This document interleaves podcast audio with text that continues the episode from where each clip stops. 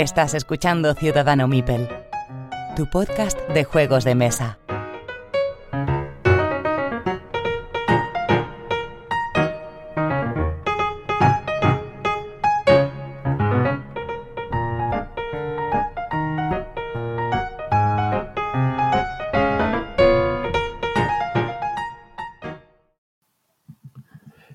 Episodio 80 de Ciudadano Mipel. Soy Jesús y os doy la bienvenida. Miguel, ¿estás por ahí? Aquí estoy con el, eh, la toalla, el bañador, las chanclas, ya preparado para ir a la punta del boquerón, el paraíso de, de la costa. A cogerte unos farditos ahí, ¿no? pero bueno, unos, unos Kickstarter que te llegan por ahí. Eh, sí, eso, eso sí lo prefiero, es la, la, droga que me va a mí. Roberto, ¿estás por ahí? Estoy aquí con el protector solar y con las gafas de, de sol neón. Bueno, en tu tierra también algún fardo puede caer, ¿eh? Alguna cosa cae por ahí. Bueno, pues estamos aquí en el último programa antes del parón de verano. Ya sabéis que nosotros en agosto no, no subimos programa de Ciudadano Mipel, pero tampoco contamos eh, temporadas. Así que episodio 80, el siguiente será el 81 ya en septiembre. Y puede, puede, puede que haya algún express y algún especial para el mes que viene. No os lo podemos prometer, depende de las agendas. Bien, pues si queréis empezamos con, dejad que se encuentre aquí los comentarios, que el primero del episodio pasado, eh, episodio número 79, en el que hablábamos de Louis and Clark y la sobrecomplicación de los juegos de mesa. Eh, tenemos como primer comentario a Pablo Pazo, uno habitual más allá del océano, que dice que programa entretenido, que ve, veo que el tema oculto del programa es Superman. Me gusta mucho sí. Lewis and Clark, claro, por Lewis and Clark, aunque no lo tenga en la colección. Afortunadamente está en BGA y además bastante bien implementado y de vez en cuando le doy una partida. Respecto al tema de sobrecomplicación de juegos, no veo el problema. El mercado es muy amplio y hay cabida para todo. Lo que es cuestión perdón, por lo que es cuestión de, de, que afines el tiro al buscar nuevos títulos que añadir a la colección. Dice también que a Carnage, eh, Carnegie eh, le está empezando a jugar la primera partida en BGA de forma síncrona, por lo cual todavía no puede opinar. Sin embargo, por lo poco que ha visto, le tiene interesado. Y no podía ser de otra manera, eh, le llamó la atención el Transcontinental. Un abrazo. Ya estáis metiendo goles. es que es muy buen juego, ¿eh? eh sí, ese nos, nos hemos quedado con, con, la partida pendiente. El oso Groggy, que mola también el, el Nick, dice que el, es un gusto escucharnos como siempre y con las, eh, dice que respecto al exceso de brilli en algunos juegos, desconfía de los juegos con menos de un 10% de su peso en muñecos. De más de un 10% de su peso en muñecos. Larga vida a los standees. Pues yo también estoy de acuerdo, standees siempre. Zapoleón, Carlos desde el Club Batallador, nos dice que que gracias por entretenerle tu paseo matinal y que eh, le ha tentado Miguel con las aventuras de Robin Hood que ya le contarás, que ya contarás algo más, eh, si puede ser una aventura narrativa, que eso suele ser muy interesante, que quiere ver cómo continúa eso. Pero vamos, que siguen sin inventar nada nuevo y ya van para muchos años. A este paso van a estancarse y pasará con los videojuegos. Séptima parte de Witcher, última parte 15, falta de imaginación. Pues en cierto punto sí, sí que está... Sí sí que está complicadita sí, sí, la Eso da para programa, ¿eh? Entonces, mm. Los juegos que tienen ya la, la, quinta, sexta implementación. La iteración, ¿no? Las iteraciones X. Sí. Pelitos, probablemente uno de los mejores nick que hay. Dice que hace poco se animó a ingresar en uno de los en un club de juegos de mesa y que ha sido un acierto, que ha podido probar juegos que de otra manera no hubiera podido eh, y que desde su punto de vista mmm, eh, añadir complejidad al juego eh, para acabar haciendo lo mismo cuando no hace cuando es como cuando hacen un remix de una canción disculpadme que en ocasiones les sentará bien pero en otras es mejor no hacer nada. Como siempre un placer escucharos. Esas canciones que son fit eh, bulldog. No bulldog sí bulldog. No era bulldog pitbull. Ese. Joder es que se parecen los perros. Esos fit con Pitbull, pues esto, eso es una, es una sobrecomplicación. La cerda hace fits con Pitbull. Podría ser la frase del programa. Tony Maitre. Tony Maitre dice que muy ameno el programa, que acerca de, de la sobrecomplicación no está nada de acuerdo con ello, fenomenal, y que Lewis Clark y Gran Hotel Austria y Concordia le encantan, le encantan, que son de los pocos euros que le quedan en colusión, y que Robin Hood está muy chulo. Pues nada, muchas gracias por comentar. Eh, Jorge Gregori Dice que otro muy buen programa, muchas gracias a ti, que muchas gracias por los consejos de Marvel Champions, que probaré alguna de las propuestas que les hicimos. En el caso de Louis and Clark, eh, que tiene un no sé qué de probarlo, pero no tengo ganas de volver a jugarlo. No sé. Ah, que tiene un no sé qué, perdón, que lo he leído mal, que tiene un no sé qué que tras probarlo no le dejan ganas de jugarlo. Quizá las mecánicas puede ser que sean un poquito mm, contraintuitivas en ciertos momentos de la partida. Yo creo que es un juego bastante mm, claro y elegante, ¿eh? me da a mí la impresión. Es verdad que, bueno, sí puede tener algún. El de, lo de los indios es un poco quizá que te puede liar. Lo de los soles, el retraso en, al acampar puede ser un poco lío. Pero bueno, no sé, yo creo que más que nada es que hay juegos que te hacen, o sea, que te enganchan y juegos que a, alguien le encanta y a otro, a otro le parece un juego pasable. Los detestan, está claro. O sea, es normal, eso es, cada uno tiene sus gustos y sus, no sé, me parece muy, muy normal. De hecho, aquí entre nosotros tres hay juegos que para uno es un juegazo y para los otros dos son castañas. Por decirlo de una manera educada. tenemos, de hecho, tenemos que seguir con la pira de alguno de vosotros, ¿eh? que eso está pendiente ahí.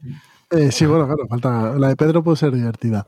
Eh, Carlos Fernández dice que gracias por mencionar a Reino del Norte y las zonas de puertas abiertas. Comentarios positivos como los vuestros nos ayudan a mejorar y que el club es un patrimonio de todos los socios.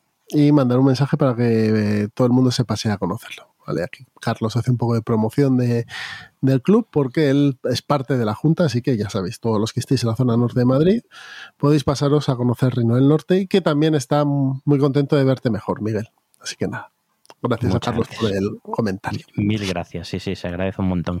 Y, bueno, y además a la vuelta esperan nuevas jornadas de puertas abiertas en el club, o sea que está teniendo un, segunda juventud del club. El club ¿eh? está, se están pues haciendo cositas muy interesantes. A ver si sale del bache. Mm, sí, sí. Está, están en ello, sí, sí. En la conversación diletante, o la conversación, eh, el tema de hoy era. El juego bueno es el que tú no tienes. creo que, creo la, edición, la, edición, perdón. La edición buena es la que tú no tienes. Y nada, queríamos comentar. dedicatoria? Bueno, hay muchos, hay muchos, La cierta tendencia a gente que reseña o incluso comenta o tiene, habla en una mesa de que la edición del juego Fulanítez, la buena, es una que está en sumerio eh, y con contrachapao eh, la caja. Y dices, muy bien, me parece fenomenal. ¿El juego es el mismo? Sí, sí, pero es que esa edición es así. Ah, vale, pero el juego es el mismo, ¿no? Sí, sí, sí. Entonces, ¿no veis que hay ciertas gente, sobre todo en ciertos medios, que, que intentan destacar de, no, pero es que vosotros habéis jugado al Clank, pero hay un Clank que es el, el Clank Roma, que solo tengo yo y el autor, y ese es el bueno de verdad. Y os perdéis el juego. Lo demás es, es broza. ¿No veis que eso pasa un poco? ¿Es habitual? Eso pasa. Y yo creo que hay dos razones fundamentales. Una puede ser que al fin y al cabo es una, afición en donde eh, creas vínculos emocionales con el juego, ¿de acuerdo? Y cuando la primera vez que lo juegas, pues impacta en ti y tal. Y entonces las, siguientes, las siguientes ediciones como que no tienen eso que tiene la primera y bla, bla, bla. Y luego está la otra parte que es la, la, el esnovismo el rollo de es que yo tengo esta que salió hace muchísimos años y que solamente tenemos el autor y yo y es que esa es la buena. Entonces yo creo que hay dos vertientes, no sé cómo lo vemos Vamos, te doy la razón al 100%. Es verdad que hay mucho de... Mm, la primera versión que has tenido tú, el, cariño, el, que le has tenido a esa, edición hace mucho, ¿eh? O sea, eso, eso tienes toda la razón. Pero, No lo había pensado. Yo cuando me propusisteis, eh, como cuando propusisteis el tema, pensaba solo en el esnovismo, nada más. Pero después es verdad que es que nosotros también. Yo tengo ediciones que a mí me parece mucho mejor la de tal porque es con la que yo he jugado. Y sí, Luego hay es ediciones que, que te, te lo ratifican, como por ejemplo lo que va a pasar con la villa, ¿no? Y ese grafismo. No, pero ah, sí, a ver, la villa, yo tengo la esperanza de que cambien al final el arte después de la avalancha de, de malos comentarios sobre el arte, pero bueno, también hay mucha gente que le encanta. A ti te gusta, de hecho, ¿no, Jesús? A mí no me parece tan horrible, ¿eh? A mí me parece que está muy bien si lo ves de lejos, muy de lejos, muy de lejos. Yo espero que sea, otra mesa, ¿no? que sea todavía una beta, que eso todavía sea mejorable. Pero bueno, mm, sí, pues a mí me encanta la villa, la, la edición, bueno, la primera, la única que hay hasta ahora. Mm, Voy a tener la segunda seguro también, pero bueno, pero por muy fea que sea, eh, aunque la em- empeoren el arte que han sacado, lo, voy a tener también. Pero bueno, porque para mí es un juego fetiche. Y bueno, pues es muy parecido a lo que decías tú antes, Roberto, no, no, no sobre ediciones, sino sobre juegos.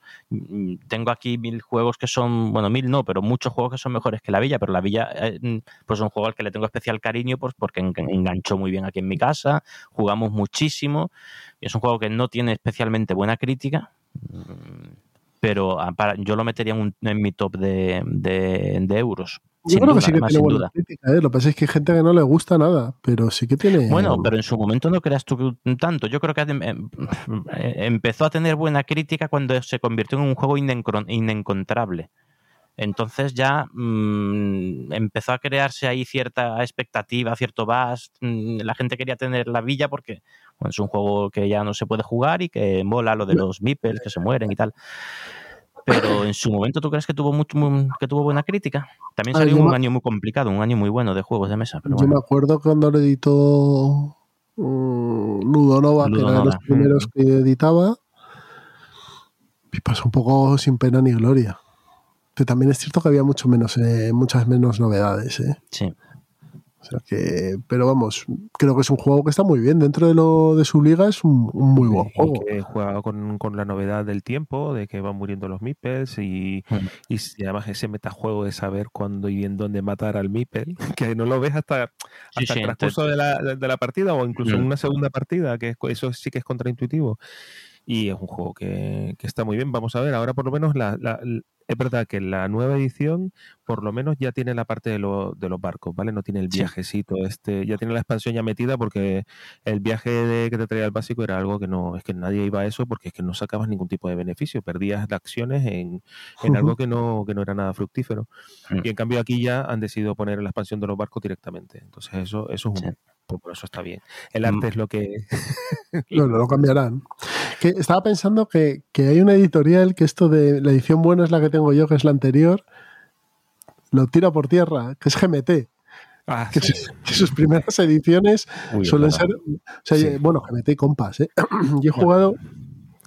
No, pero Sí. compas, compas puede, puede ser que las dos ediciones sean malas. Bueno, la tercera sí.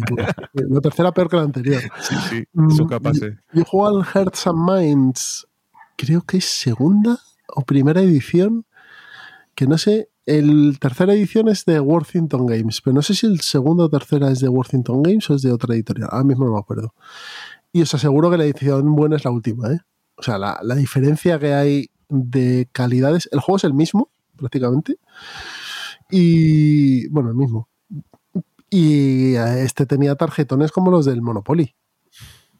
O sea, literalmente, ¿eh? o sea, las cartas eran cartitas de este tamaño, duras y tal.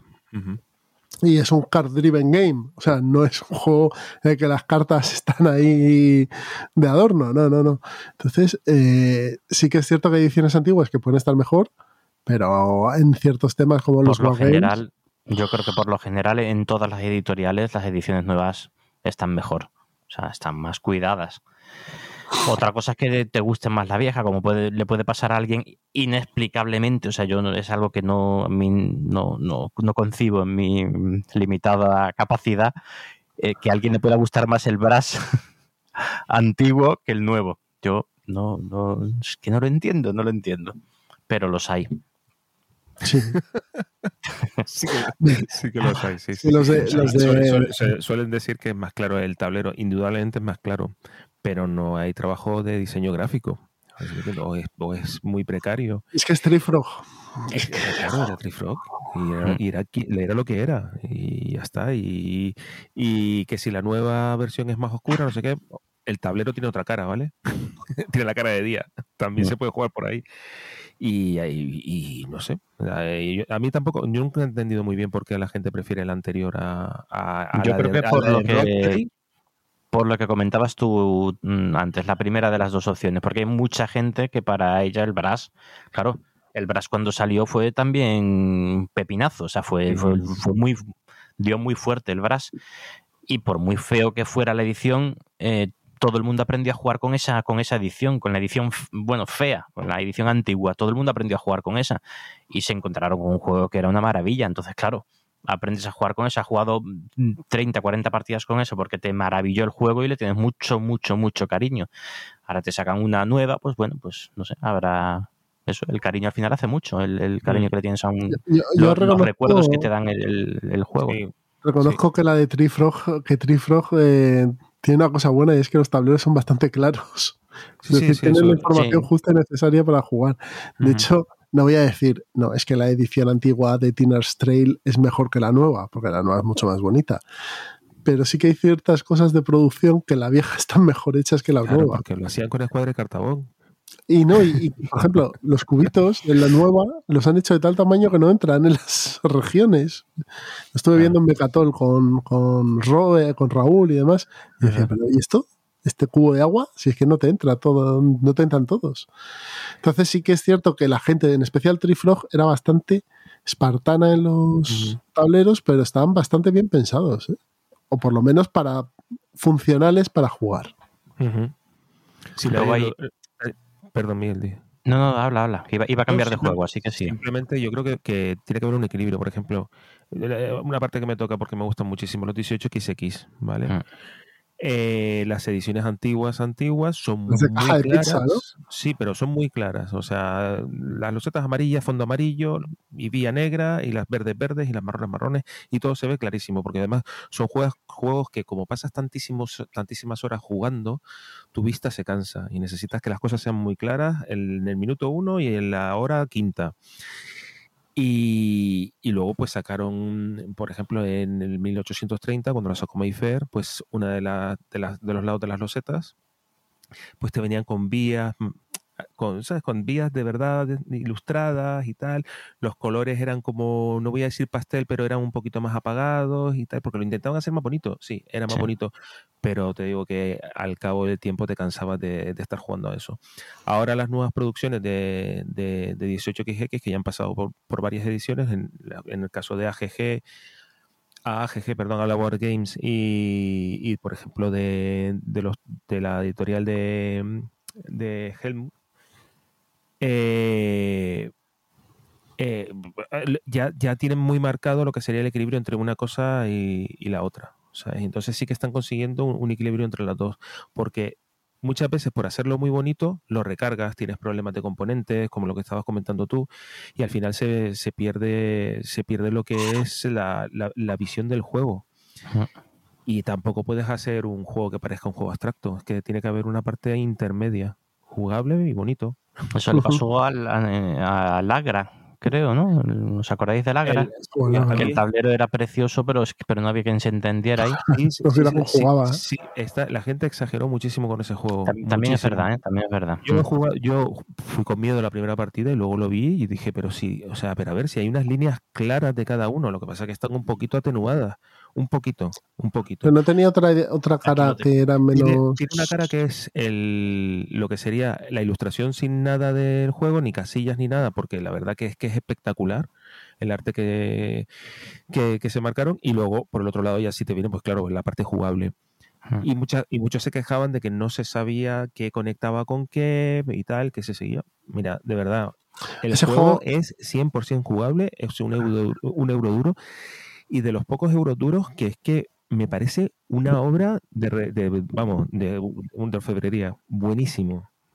Bueno, bueno, me están entrando ganas de sacarlo de nuevo. Es buenísimo. Le dieron palos hasta el paladar. Pues lo saca maldito ahora dentro de poco. Lo ha sacado ya, hombre. Es un momento. Ah, ¿ya lo ha sacado? sí. sí, ¿no? Creo que sí, creo que ya.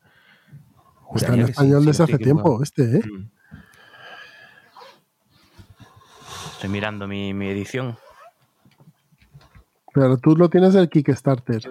No, no, no, no, no, yo no. no. Winnet Games.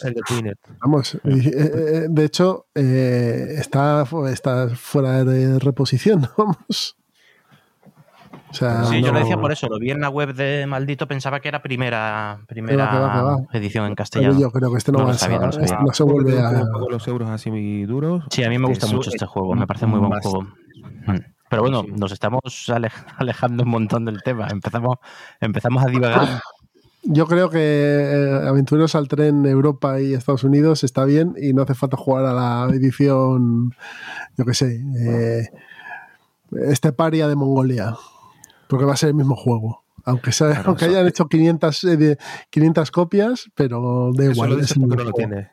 Debe ser, debe ser que como no lo tengo, de hecho solo tengo el de Nueva York.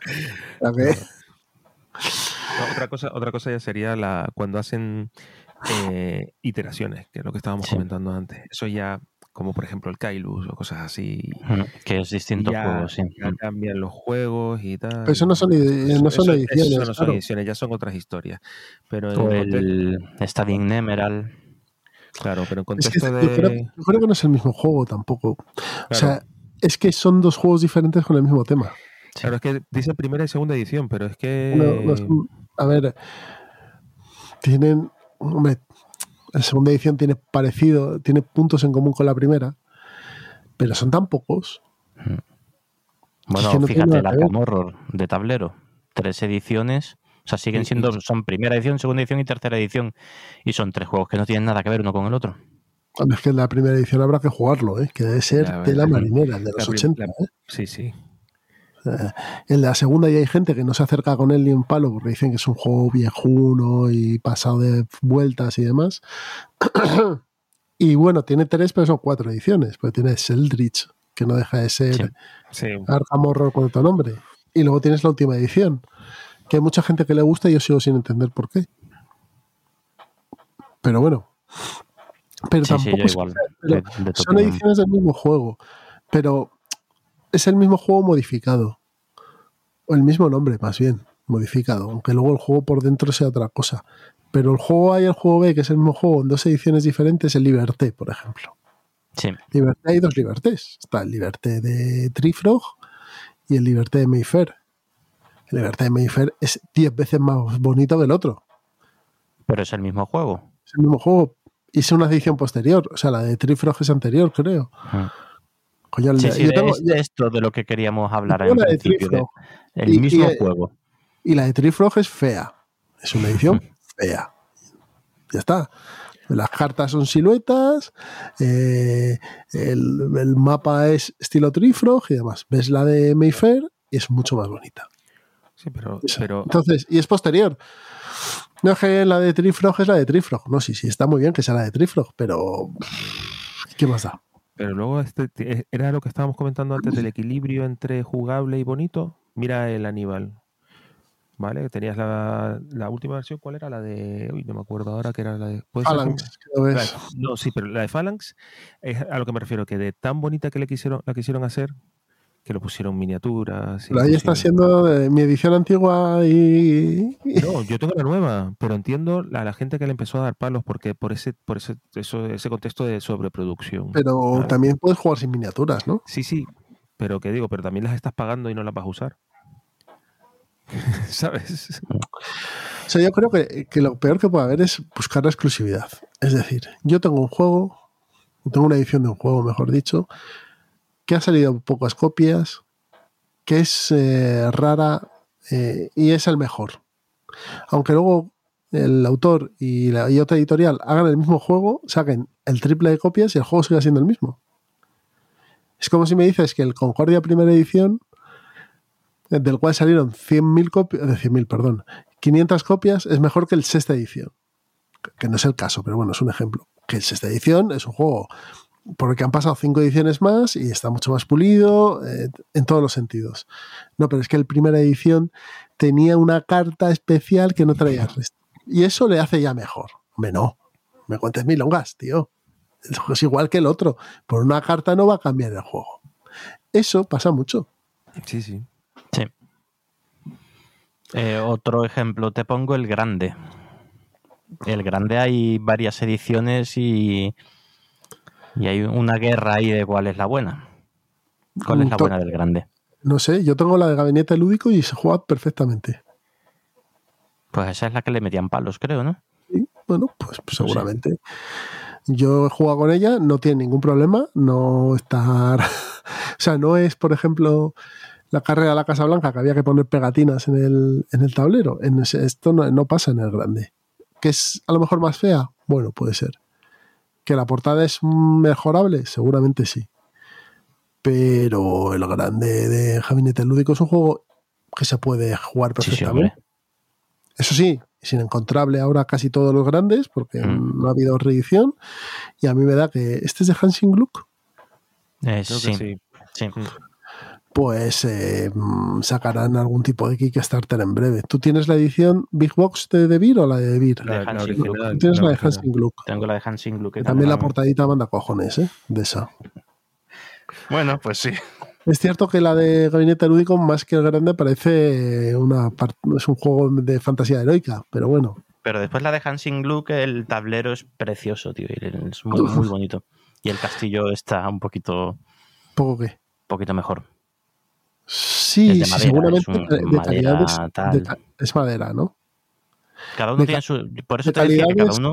pero, pero es jugable, es igual de jugable. Sí, hombre, claro, claro. Mm. Y entre pagar 35 pavos o pagar 65 pavos por un juego. Bueno, ahora mismo, bueno, ahora No. mismo complicado, pero, Sí, ahora mismo nada. pero yo creo que ese juego lo van a sacar una reedición. ¿Tú en crees? Mira, que, ¿Por que qué es un no? juego que se ve, se ve que se juega mucho Sí. Y que está bien visto, o sea, que está bien valorado. Si no está, si no hay, no hay ninguna, no sé, a lo mejor en Alemania hay mogollón de grandes tirados por ahí. Pero aquí en Pero- España, macho, o sea, no está... En España la última edición fue la de Gabinete Lúdico, que fue, estamos en el 22, yo creo que la de Gabinete Lúdico fue, salió en el 15, ¿puede ser? ¿No es posterior la de Gabinete Luz, la del 25 aniversario? ¿O 15 aniversario? ¿Cuál era? Eh, pero estamos hablando del grande, la de 15 aniversario. Uh, Esperad, que vamos a verlo. Mira, lo tengo aquí en. A ver, la de Gabinete Lúdico fue del 12, ¿vale? La de Gabinete Lúdico fue a del mí 12. me suena que sí que hay posterior ¿eh? en castellano. Y ya está. Eh, y luego. mm, mm, mm, eh, aquí en la BGG solo aparece eh, la de Gabinete Lúdico, eh, como versiones. En español, la de Gabinete Lúdico. Es cierto que hay una de décimo aniversario de, de Beer. Sí, Entonces, puede ser que eh, busquemos el que traía grande, las expansiones y... mm. busquemos el grande y tenga otra, otra, una expansión. O sea, el grande 25 aniversario y demás, no sé. Eh, pero el grande normal, mira, claro, luego está el grande Sí. Big Box. Sí, eso es, sí, sí, lo estoy viendo. Mm, ahora. Vale, la Big Box es otra, otra edición diferente y que en español es posterior, que es desde el 2015, que es la de De Beer, ¿vale? Esa es. Mm. ¿vale? Pero es que este no es, es la edición 20 aniversario, que es la que dices tú, que en otros sitios llaman la Big Box. Pero tal y como lo contabiliza la BGG, no es el mismo juego. Está el grande por un lado y está la Big Box del grande por el otro, que ahí irían las expansiones. Y unas del 12 y otras del 15. Yo me acuerdo que compré en el 14, creo, el, el grande de gabinete lúdico. Y bueno, pues es un juego que está bastante bien. No, Es más Es feo. un juegazo, no, no, no, no. Bastante más- bien, ¿no? Es muy es buen más juego. feo, pero bueno, um, seguramente la edición primera de Hansing Gluck que tienes tú es mucho más bonita, pero de- No, de- yo- a mí lo que me gusta de esta edición es el tablero. Después las cartas, la verdad es que son muy, muy, muy ramplonas, ¿eh? Mucho. ¿Sí? Sí. Mm. Pero el tablero me parece bonito. Lo único que, bueno, que te vienen las regiones en, en, en alemán. bueno, pero eso tampoco es un problema enorme, ¿eh? No, no, ninguno. El más Ah, mínimo. Pero no creo que ya. Es que no, no, no me. No recuerdo que hubiese mucha diferencia ¿eh? con, con el de. El de gabinete lúdico, ¿eh? Quizá el de gabinete lúdico es un poco más feo el tablero porque es un poco más. Tiene menos colorido. Pero bueno, da igual. Que este es un claro ejemplo de la edición antigua y la nueva, aunque sea más fea la nueva, es igual de jugable. Sí. Se me viene a la cabeza también otras ediciones muy, muy diferentes, las del Kailus. El Kailus, el, el- el clásico, no el 1303. Ujú. Eh, la edición deluxe, que mucha la- gente aborrece.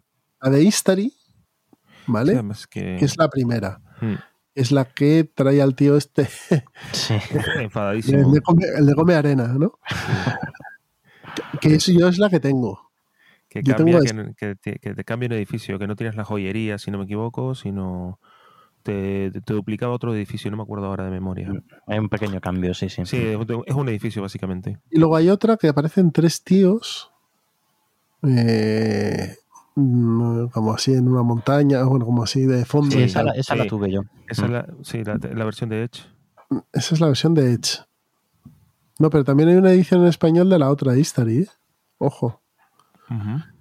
Y luego está la edición Kailus Magna Oeste, ¿no? El- la edición deluxe, que es la que tiene edificios más medievales y tal, y que el tablero es en horizontal. Sí. Mm. Que no está mal, pero yo he de reconocer que me gusta más la otra. ¿Tú cuál tienes? Yo, yo tengo una, yo tengo la que me, compré en la BGG, que es la alemana. Y esa es la buena, ¿no? No, yo, yo no he dicho eso. Yo digo que a mí me gusta más.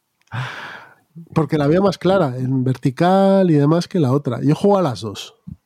Y me gusta más la otra. Pero la de Edge, por ejemplo, que es posterior, también me parece que está muy bien. Yo tengo la de arte medieval y para mí es la mejor, sin duda. Claro, pero esa es la mejor ¿eh? que no tienes, eh, Jesús. Claro, claro. No, yo, tengo no, la, yo tengo la de Edge, que es indudablemente la mejor. Así es, ese, ese es el espíritu. Esto, Además- eso era lo que estábamos criticando, ¿no? es muy fea, ¿eh? La versión, la versión esta, la versión esta magna es muy fea, Miguel, tío. Es que es muy fea. Pero ¿qué dices, hombre, tío? Nada, donde está el señor este con, con cara de mala leche diciendo, te ven aquí a, Con, a el- con sufrir", el báculo. eh. Esa, esa es la mejor. No sé, a ver, pero eso es un cambio estético. Luego está este juego que tiene otro juego diferente, que es el. El Kailos 1303, que es otro juego. Sí, eso ya es otra, nombre, pero es historia. otro juego. Inspirado en tal, pero es otro juego. Y claro, el bueno es el antiguo. Eso, mm, eso como buenos rancios tenemos que decirlo. Ah, yo no probé el 1303, entonces yo no puedo decirlo. A lo mejor el otro me gusta y, y le, veo, le veo bondades que no tiene el, el viejo. Mm, No sé, creo que es un juego de otra época para otro público, ¿eh? Y que, y que el, no es que le vamos a dar palos a este porque, claro, no sé, bueno, pues, eh, la gente que juega por primera vez a Kairus y juega a esa versión, seguramente le parecerá que está bien. Y dentro de 15 años dirán, es que la gente habla de Kailus, pero no tiene ni puta idea porque el bueno es el 1303.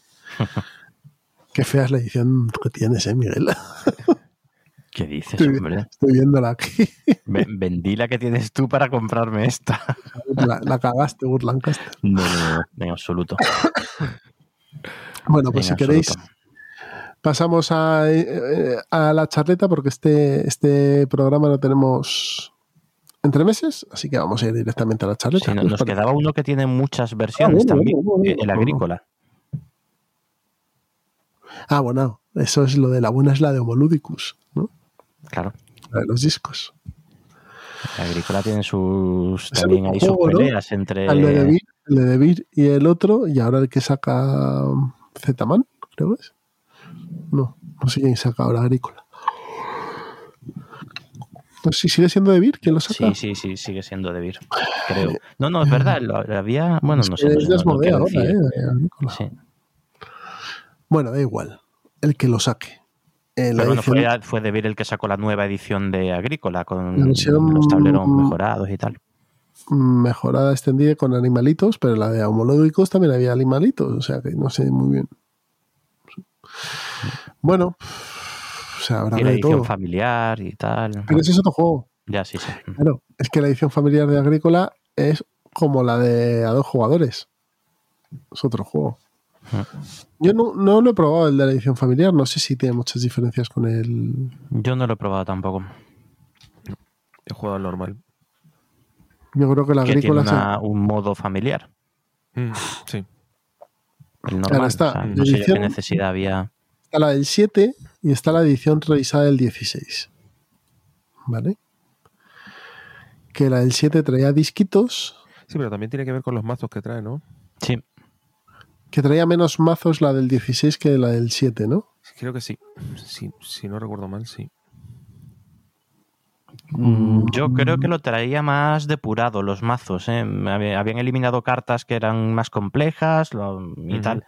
Pero la original tampoco traía muchos más mazos. Es- Eso eran expansiones posteriores, ¿no? Sí. Las Ah, vale. 2000 expansiones de Agrícola de mazos y Que más por mazos. cierto salen ahora este verano. Las saca Asmode. Saca cinco expansiones, cinco mazos distintos A ver, de la agrícola. es que eso- esos mazos yo creo que te compensan si luego das, le das mucha caña a la Agrícola. Claro, claro, claro. Mm, Pero el juego, tal y como viene, ya trae mazos de sobra, ¿eh? Sí. O sea, si lo juegas casualmente una vez cada dos meses o, o dos veces al año, con, las, con lo que tienes, te sobra. Porque para- le vas a meter más mazos para aquí.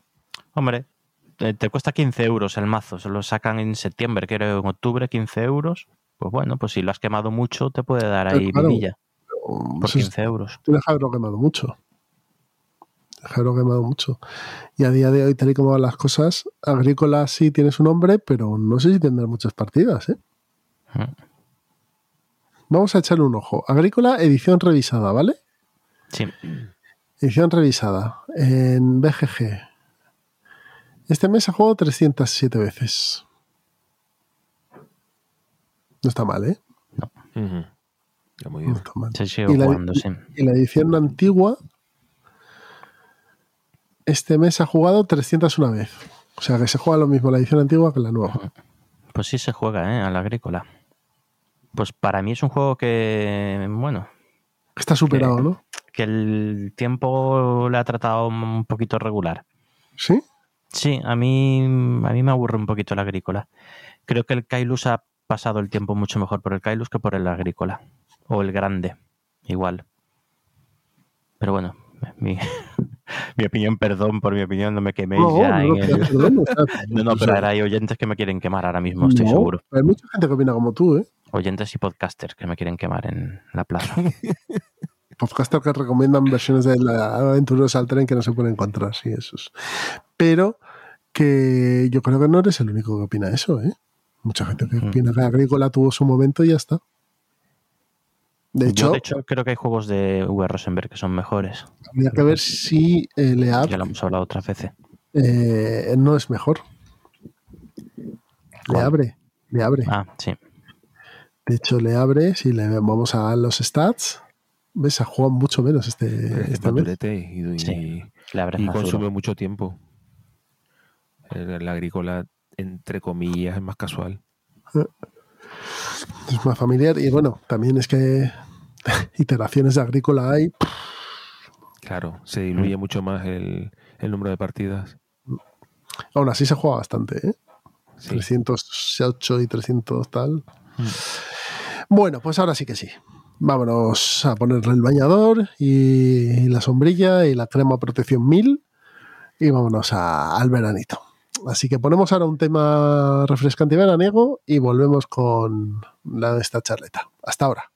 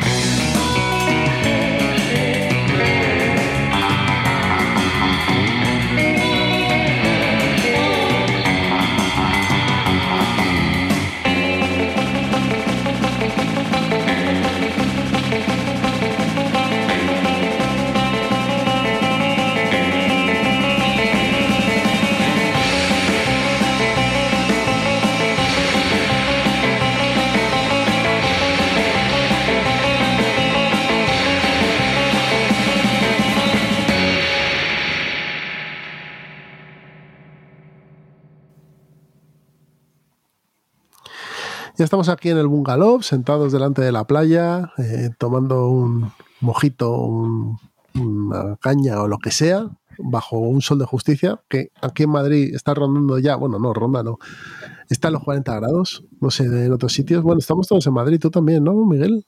Sí, sí, sí, ahora mismo estoy en Madrid. Por poco tiempo, pero cuando, cuando, salga el, programa estaré en Cadilla. Roberto está en una cueva, lo vemos a oscuras. todo apagado. Porque me derrito. Es, es, horrible, pero bueno. Y en esta charleta vamos a hablar de Summertime, juegos veraniegos, pero no juegos de veraniegos que jugamos en verano, que esto ya hemos hablado alguna vez que otra, sino juegos que están ambientados en el verano. Que te pones a mirar y hay unos cuantos. Muchos de ellos están, es cierto, que ambientados en zonas eh, cálidas donde casi siempre es verano, pero hay otros que sí que están ambientados en, esta estación, ¿no? Eh, es curioso que cuando te pones, no sé si os pasa, que esto ya lo hemos hecho varias veces, que te pones a hablar de juegos ambientados en y te sale una lista de 350 juegos. Ambientados en el mundo del cine. Juegos de Japón. O sea, cuando lo dice con Pedro lo de Japón, había juegos de Japón para aburrir. Para aburrir.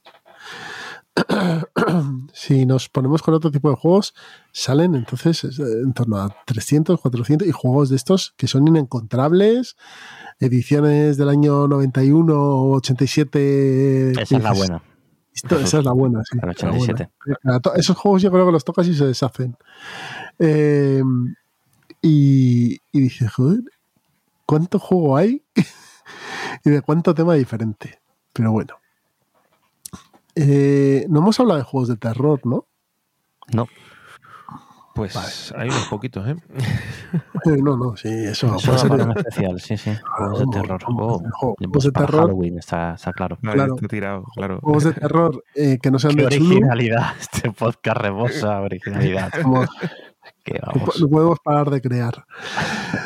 Bien, pues si queréis, vamos a hablando un poquito de estos que hemos recopilado aquí, que tenemos dos, tres, cuatro, cinco, 11 juegos, bueno, 10 juegos y una expansión, que están son juegos ambientados en verano. Y yo creo que el primero de todos debe ser Santa Mónica, de los chicos de Delirium, que estuvieron por aquí y hace poco habéis escuchado la entrevista, que maravillosa entrevista que les hizo Roberto.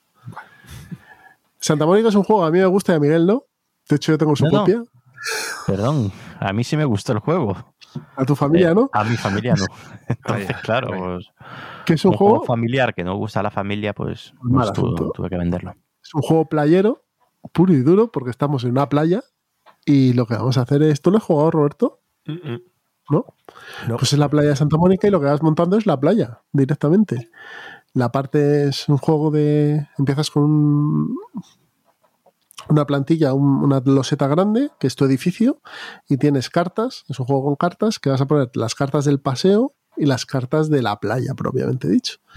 Y lo que vas a hacer son, es un set collection y una colocación de trabajadores, no tiene más. Pero el estilo gráfico que tiene, el rollito del, del camión de la comida y el, ¿cómo se llama el otro? El especialista o el... No me acuerdo eh, que te van dando chollitos y coges las cartas de donde están ellos. Y todo esto de poder ir moviendo a la gente de un sitio para otro, porque tienes unos VIPs que tienen que ir dando paseitos por la playa, van dejando huellas. Y que es un juego que en tres cuartos de hora te lo has fundido. A mí me parece que es una buena decisión de Delirium sacar este juego en español. Tampoco es que tenga mucha necesidad porque tiene cero dependencia del idioma, pero oye, siempre está bien que esté en español este, este juego. No sé, Miguel, ¿tú opinas lo mismo? Sí, sí, a mí es un juego que me gustó. Eh, mm, Súper sencillote, así. Mm, Yo creo que por sacarle un pero, pero un pero, ¿eh? El tamaño de la caja, que podría ser más pequeño. Mm. O sea, es un juego para llevar de vacaciones, pero tiene un cajotón de 25, o de 30, mejor dicho. Luego no tiene tantos, un mazo de cartas, eh, unas losetas de cartón y unas bolsitas con meeples. O sea, una caja más pequeña, una de estas tipo... Panam. Sí, incluso más pequeña, como, La, de eh, Res Arcana. Hmm. De ese tamaño, de las pequeñas de Edge. con, Eso, con eso tienes de sobra. Porque luego las losetas son grandes, pero tampoco son tan enormes las de edificio. O sea, hay alguna que es un pelín más grande, pero, los edificios tienen tamaños diferentes. ¿Las losetas no tenían texto, algunas losetas? Me parece recordar que iconografía. Había. iconografía. A lo mejor ponían el nombre del edificio, ¿eh? No, pero había unas, había unas losetas de objetivo o algo que ponía. Unas redondas. Sí. esas eran unas losetas redondas. Que tampoco. Sí, que eran las que te daban el chollo, que cambiabas mm. los dólares de arena que tenías mm. por, por sí, sí, verdad. Mm. Por conchas y por puntos de victoria y demás. No, el juego está bien, Santa Mónica. Juego veraniego para escuchar ahí con, con música de chiringuito. Otro que tenemos por aquí. Tabarúa. Este es un juego. En Os voy a confesar una cosa, amigos.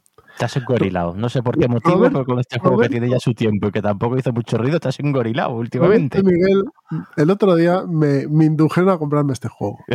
pero. pero, una, persona, una pues feliz. Si lo hice fue sin querer. Oye, ¿qué os parece Tabarúa? Eh, no sé, eh, está bien. Y empezaron a hablar del ¿Cuál hablasteis? ¿Eh? ¿De cuál hablasteis? Del Caruba, ¿no?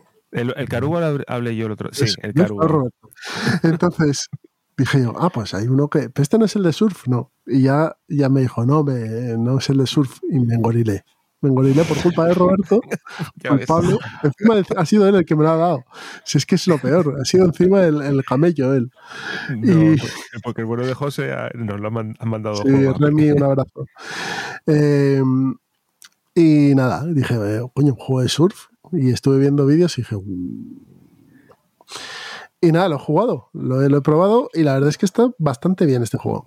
¿Qué es el juego? El juego no deja de ser una competición de surf en el que nuestros meeples van a ir en una tabla, vamos a tener que nadar hasta coger la ola y luego surfearla hasta llegar a la orilla. Pero esto mm, se hace con cartas, ¿vale? con cartas y haciendo una especie de push your luck. Vamos a tener dos tablas, una larga y una corta.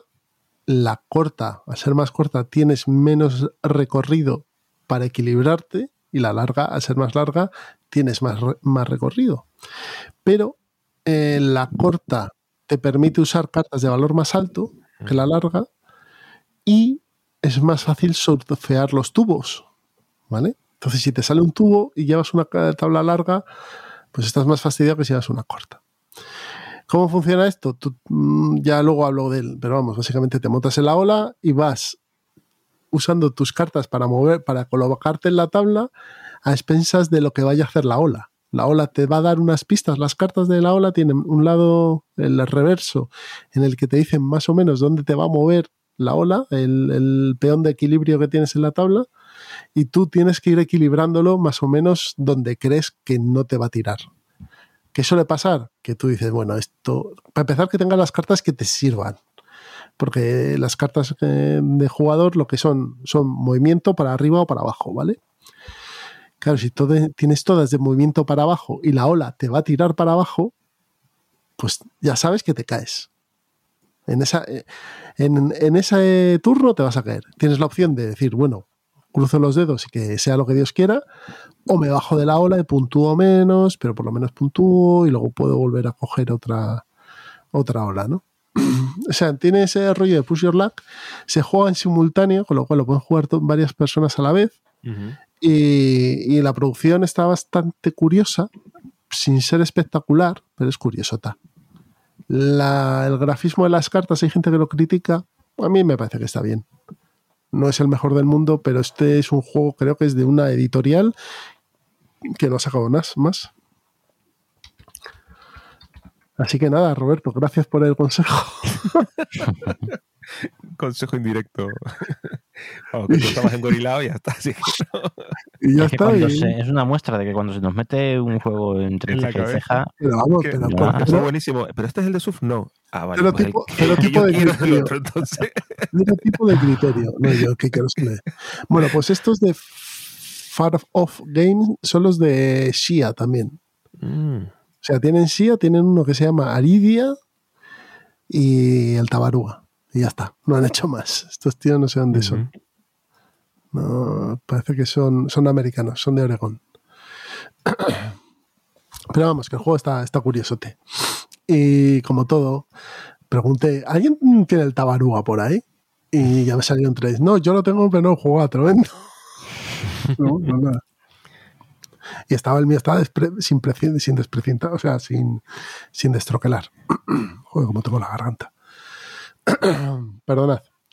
Bien, seguimos. Blue Lagoon. ¿Quién ha jugado a este? Yo. Yo cuenta, ¿Lo, ¿Lo, habéis jugado? No. No, este es eh, del Doctor Nicia. Sí. Y es una reimplementación del the Desert. No sé si lo habéis jugado ese. Tampoco. Más antiguo. Es Vale, pues, haberlo jugado todo lo de Nicia. Este tiene un tiene un aire estético a las películas estas de Bayana, Moana, ¿sabes? Ese rollo así eh, de Oceanía. y- sí, de samoanos. Y ¿qué es lo que tenemos que, que hacer cada uno de nosotros para ser una tribu y vamos a tener que colonizar una serie de, una serie de, de islas. Y entonces, a ver, no es un juego de playa expresamente, pero sí que tiene, pues como tiene islas y tiene ese aire, pues muy, es muy, muy de veranito. Cada uno de nosotros va a tener una serie de piecitas que, que las vamos a ir colocando para formar unas filas, ¿no? para formar unas cadenas a través de todo el mapa. Eh, esto se va a jugar en dos rondas distintas. Va a haber dos, dos momentos de puntuación, una puntuación intermedia en la partida y una al final. ¿Y cómo se puntúa? Pues por una serie de criterios. Uno puntúa no sé cuántos puntos el que tenga la fila hecha más larga. Otro el que, el que cadene más, más islas, ¿no? que están separadas por mar. Eh, también hay una serie de fichas en, dispuestas en el mapa que nos van a ayudar a realizar set collections, que también van a puntuar. Y las fichas que tenemos, aparte de tener las fichas eh, propias de samoanos, por así decirlo, tenemos unas chocitas que vamos a ir dejando durante la primera fase, que nosotros vamos a empezar nuestras cadenas de, de la tribu, las vamos a empezar en el agua, porque estamos colonizando esas islas. Vamos a poner esas casas en las islas y cuando se acaba la primera fase, retiramos a todos los- nuestros señores y dejamos solamente las casitas que van a ser nuestro punto de partida. ¿De acuerdo? El juego es muy interesante, se juega entre, en 30 a 45 minutos, es muy abstracto, o es un Nicia, tiene Claro. ese, ese punto de puntua- puntuación múltiple y tal por distintas, por distintas cosas, tienes que estar muy, muy al loro de lo que están haciendo los demás y tú, como no quedarte atrás en, en ninguna de, la- de, de- de los sistemas de, de puntuación para no, para no, para no perder. Y es muy agradable, es muy facilito. Lo único eh, podría ser, yo creo que es incluso familiar, si explicas bien que, cuáles van a ser los criterios de puntuación, que es lo más opaco del juego. Y, y tiene un aire muy, muy fresquito. Si veis las fotos, el, Mm. el juego para ser un juego abstracto es bonito. Se parece un poco a Babilonia, ¿no? En este estilo de ir Es haciendo. el estilo, el estilo de sí, sí, sí, un poquito, ser. un poquito. Un poquito sí. Un poquito sí. Y, y está muy bien. No sé, no sé en qué se diferencia del anterior, del, del, del Through the Desert, exactamente, pero tengo entendido que es una, una reimplementación. Habrá quien diga que es mejor Through the Desert que este. Bueno, Así sí, si, no lo Mar- habéis, si, si- si no lo habéis probado, probadlo. El peso que te pone la BGG es de un 2 y 30 minutitos de partida. Que Eh, un- Parecido a este es Bora Bora, también, que es del mismo estilo. O sea, no el mismo estilo, sino ambientado en el mismo marco eh, espacial, que es en las islas de, de los mares del sur. Y pasa es que Bora Bora, que es el de Fel, es un euro más complejo, mucho más complejo. Muy Fel, a mí no me termina de gustar, he de decirlo. A ti tampoco, Miguel, te gustaría. Ya te lo digo. Yo ya te no lo soy digo muy yo. fan de Fel. No es un. Y tiene demasiadas demasiadas apasiona. cositas y tal. Yo sé que a la gente le encanta. A mí no es uno de los juegos que más me, me entusiasme. Pero sí es cierto que es curioso. El, que tienes ahí a los dioses, el, la tribu con mujeres y hombres, eh, todas las, las cositas que vas haciendo, los, em, las mercancías y tal. Me parece que está bien. Me parece que está bien tematizado. Mm, No deja de ser un euro, pero bueno, sí que tiene algún toque más que otros. El Bora Bora, que también es un juego bastante veraniego. Tienes ahí la playita cerca. Ujú. Hombre, Eh, si nos podemos hablar de playas, los, hay 200.000 wargames de la playa de no sé qué, de no Ah, bueno, pero, sí. eso- pero eso ni vamos a entrar. Yo iba a hacer la coña No, de, no, me- no. de meter alguno de Normandía, pero ah, Claro, hombre, claro. Por fecha también es playa y verano. Bueno, casi verano era. No, sí, sí, no. sí. Primeros Casi de junio. verano, ¿no? Sí, Fue junio, junio, junio. Junio, 6 de junio. junio, para recordar. Mm. ¿Qué Que, por decir, cierto, una cosa así que quería, un paréntesis, un momento. eh, hablando de Inicia, se nos olvidó antes comentar cuál es la versión buena del Samurai, la de la baquelita o la del plástico. esa- esa. Mm, La que, la que esa- puedas comprar. Barata. Pues entonces es la que yo tengo. Yo tengo la de Edge. ¿No es la buena? Edge. Es igual, es el mismo juego, vamos. No, pero la buena es el de baquelita. Me trae baquelita. Bueno, pues ya está. Uy, noto ahí resquemor, ¿eh? Es que se te pongan a decir, no, es que, es que la baquelita, como ni que fuese platino, coño. Yo he tenido los dos y me quedé con el de plástico, solo digo eso. Pero tú iba a ser peor, ¿eh? Pues te van a decir que no. Como te vendiste el de el- baquelita. te- también que te si el de quedaste con la, versión, con la versión de Kailu fea, entonces no sé yo.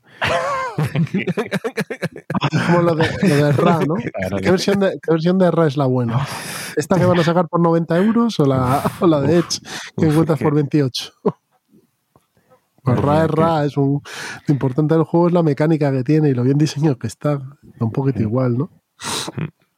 Bueno, Bueno, volvemos a la playa, ¿no? Verano. Seguimos. tenemos de aquí de Island también. Sí, hombre, es que se. A ver.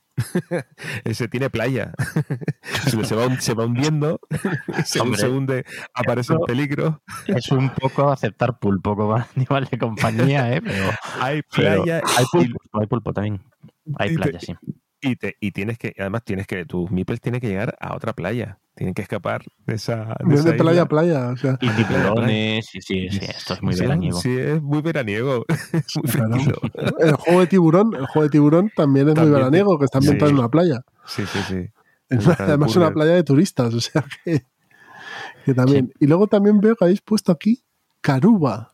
A ver, porque Caruba, a ver, está cogido con pinzas. También Este sí, ¿eh? el, otro día, el otro día estaba comentando que los exploradores tienen que empezar en la zona de playa.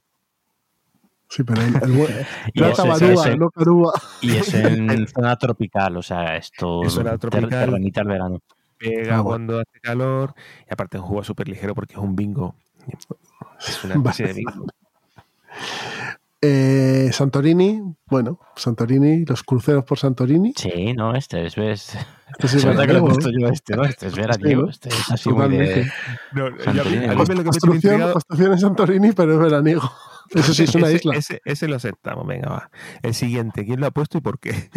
Frutas fabulosas yo no he puesto. Creo que ha sido Miguel. Lo he puesto yo frutas fabulosas, claramente, hombre. Los zumos de frutas en verano, eso es. Eso a mí me repite, me, me remite al verano totalmente.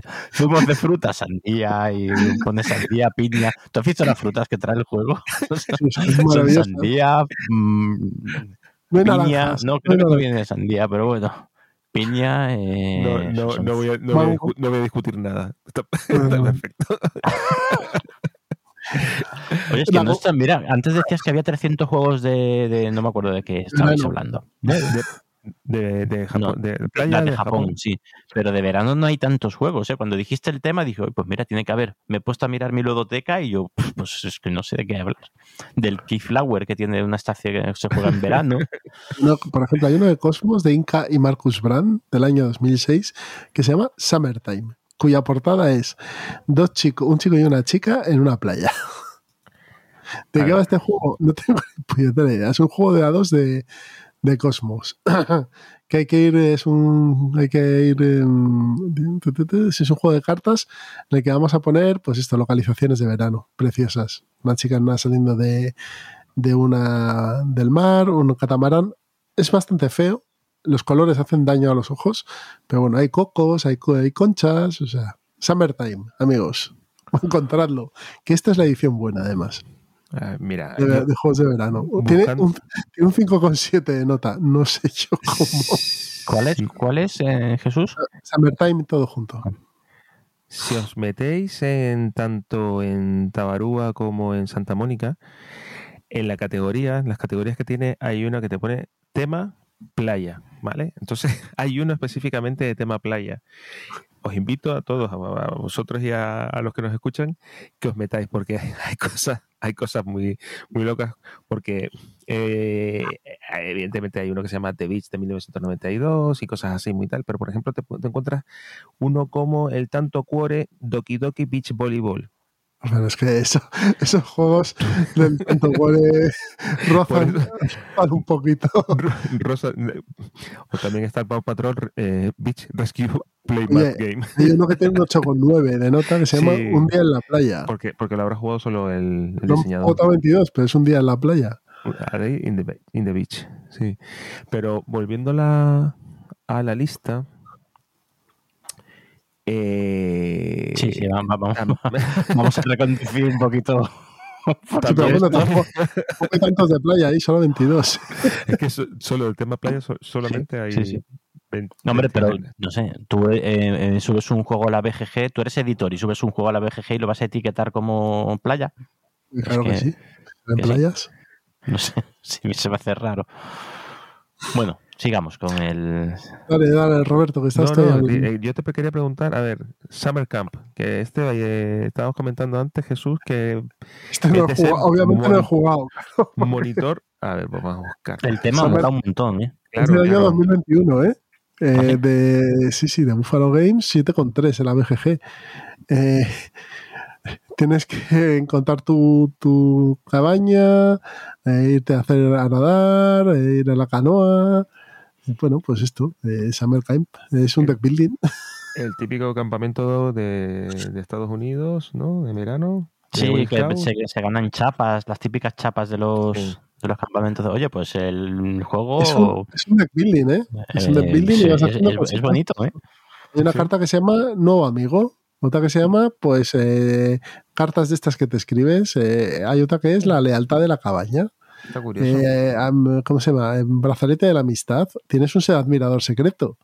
Eh, cantar solo. Eh, la típica camiseta esta descolorida, pues ahí también la tienes. la sogatira, obviamente. Esta... Vamos a engorilarnos. Que nos pongan tres. Yo quiero uno del Summer Camp, sí. Esto, esto tiene un pintón. Un pintón. Vamos a ver cuánto está. ¿Cuánto este cuesta? Lo tenemos que conseguir, ¿eh? Summer Camp.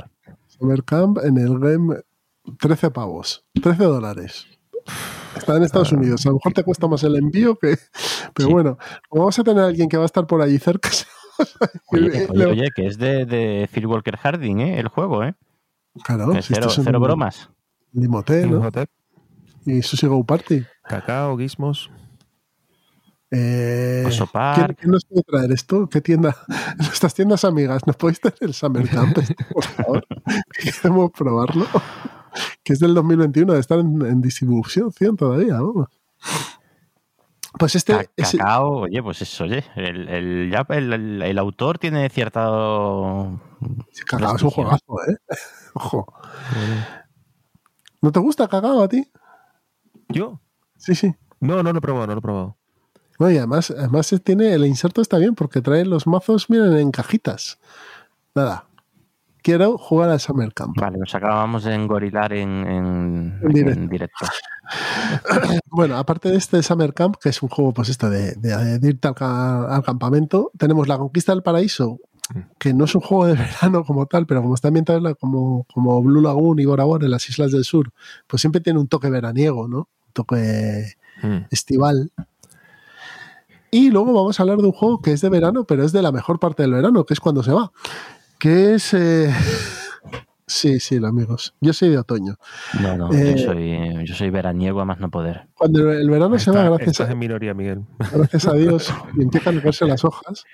Eh, llega el Summer, el Indian Summer, o eh, como se dice aquí en España, el veraninquio de San Miguel, que son esos días en septiembre que normalmente suele hacer un poco más de calor. El veranillo del membrillo en Cádiz. También, ¿ves? Cada uno tiene el suyo y que aquí en, el Indian Summer, a ser comienzo del otoño, pues ya empiezas a ver las hojas caídas y tal. Y este es el juego de V. Rosenberg, de este estilo de piezas de, tres, de Tetris, eh, en el que vamos a ir completando un... ¿Lo habéis jugado? No. Vale. Vamos a ir completando un patrón de, de 3x3, es decir, con 6 casillas, en el que vamos a ir colocando las piezas estas que son las hojas Y estas hojas, a su vez, lo que van a tener son. Bueno, las hojas no. Las hojas tienen. Las piezas estas tienen agujeritos. Y cuando completemos una de estas secciones, de estas seis secciones, si en esos agujeritos hemos dejado libres unos dibujos de frutas, que hay, de frutos más bien, que hay en el, en el tablero, los ganaremos, que son bayas, nueces, setas y plumas. Esos, esos em, frutos nos van a dar ciertas habilidades que vamos a poder intercambiar, como por ejemplo coger otra pieza más o demás. Y además vamos a tener ardillas que van a ayudarnos a completar estos estos eh, estos mm, tapices, ¿vale? este tablero. Las ardillas pues son un cubito, un, perdón, un cuadradito, entonces van para ir cerrando agujeros están bien. Y ganar que cierra primero el, el tapiz es una carrera, simplemente tú vas a tener que ir colocando pum, pum, pum, pum, pum, pum, pum, pum, y el que gana primero el tapiz se hace la contabilidad de puntos de victoria. Claro, va a tener más, porque al cerrar gana más puntos, pues no tiene puntos negativos. Y, y la distribución es como la de Patchwork. Tienes un tablero central con varias cositas y las piezas alrededor. Luego también tienes unos animales que dependiendo de la colocación que tengas, los puedes colocar encima de esas piezas y te dan puntos también. Está bastante bien el Indian Summer. Es un juego que además está saltando ahora a menos de 20 euros en algunos sitios. Y eh, de los de Spring Meadows, creo que es, y Cottage Gardens, Garden, perdón, Cottage Garden, eh, a mí me parece que es el mejor este. Sobre todo porque es una carrera. O sea, tienes muy claro lo que tienes que hacer, que es chapar el, el tablero y llenarlo de hojas. Entonces, toda tu, consecución de acciones es en, torno a eso. Indian Summer, cuando el verano se va es cuando llega lo bueno. Aunque Miguel diga que no. ¿Alguno más que tengamos por ahí? Nada, luego nos estábamos acordando de la expansión del Expansiópolis, la de las playas. Está por ahí también. Y del Argent de Consortium, el de Summer Break. Bueno, que nos dejen en los oyentes comentarios ahí juegos, de, juegos de, verano. Por favor, juegos de verano. Eso es, vuestro juego veraniegos. Y los comentamos en los próximos comentarios ya en septiembre, que todavía será verano. Así que nada, no, no os cortéis. Y por favor, traednos tiendas amigas, juegos de la mesa redonda 3000 pels. Queremos tres copias de Summer Camp. Así que, por favor, sacadlos de donde sea, pero queremos jugar a esta, esta mierda. Bueno, chicos, pues si queréis pasamos a la mesa de pruebas. ¿Qué os parece? Muy bien. Venga, hasta ahora.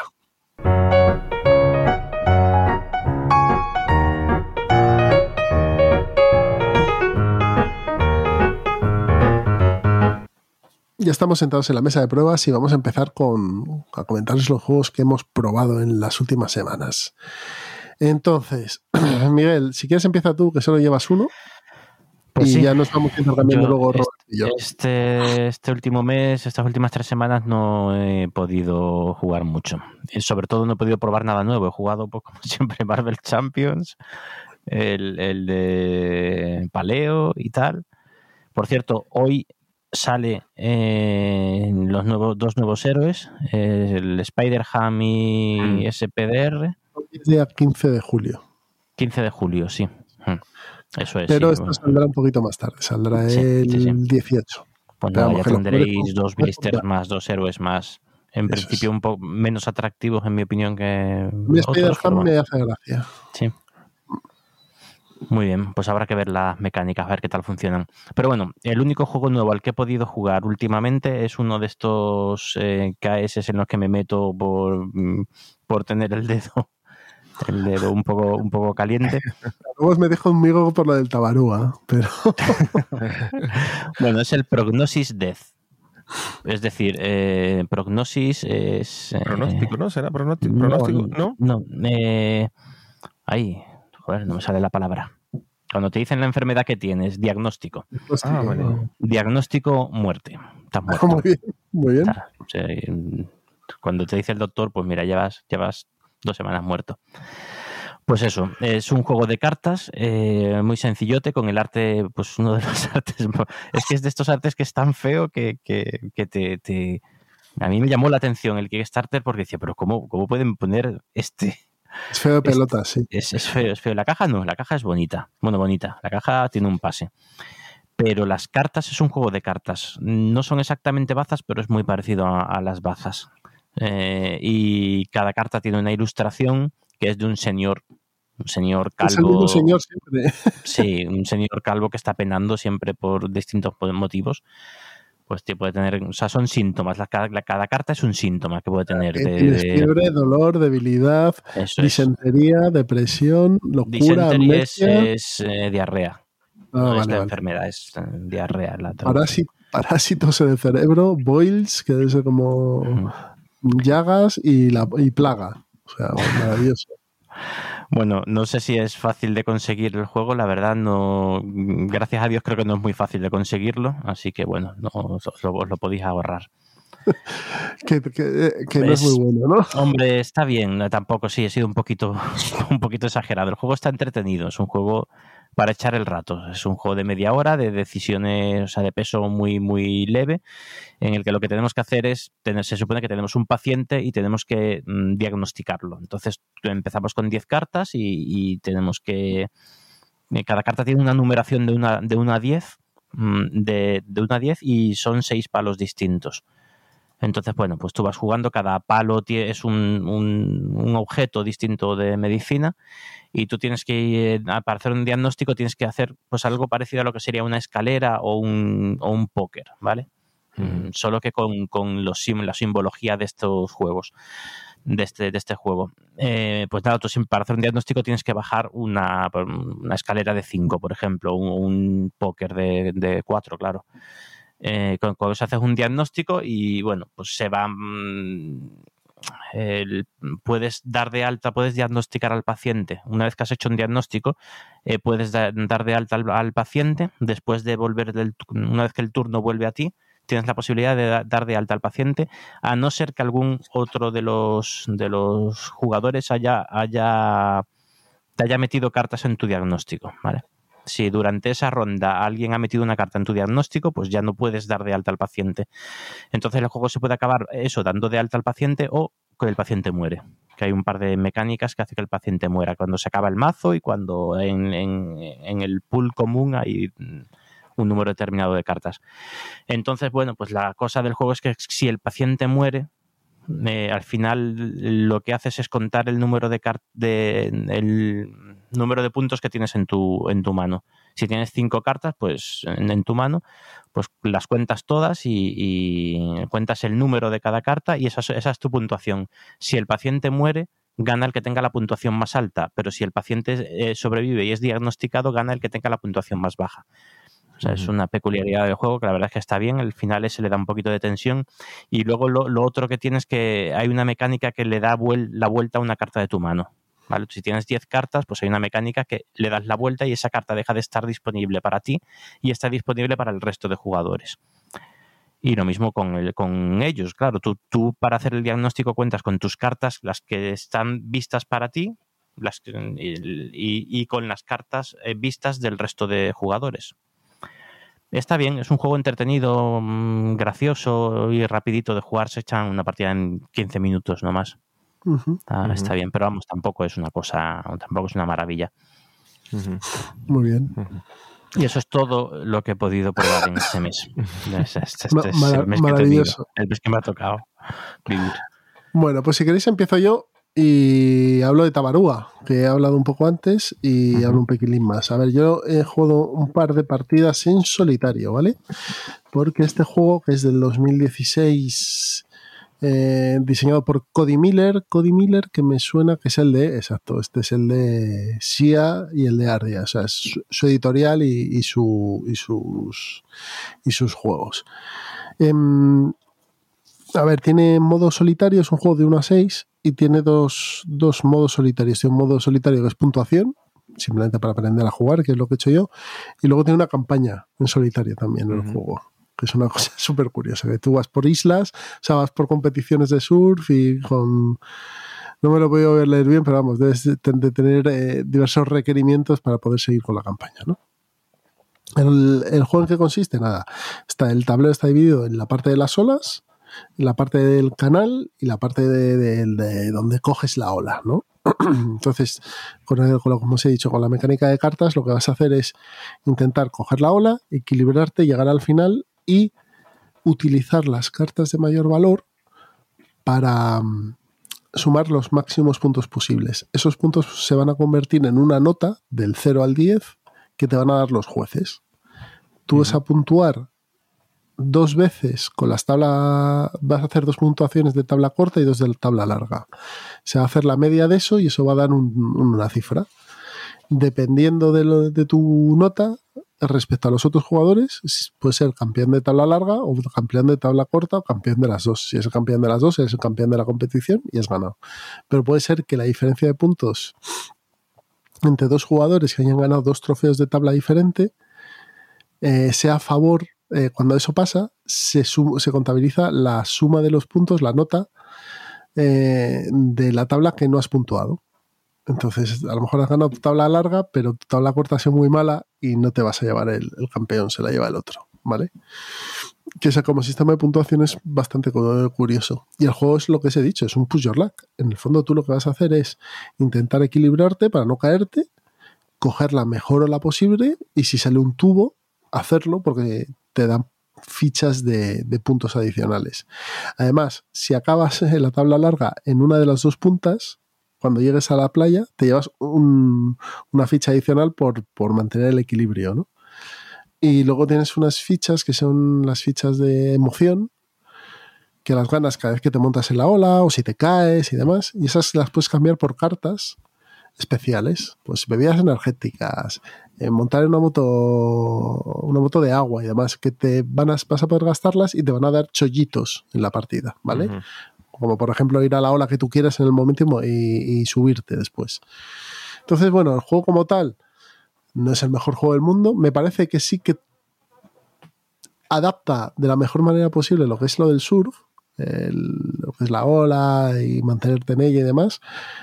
Y el, rollo este de, intentar ajustarle el equilibrio me parece que, tiene su, su, gracia.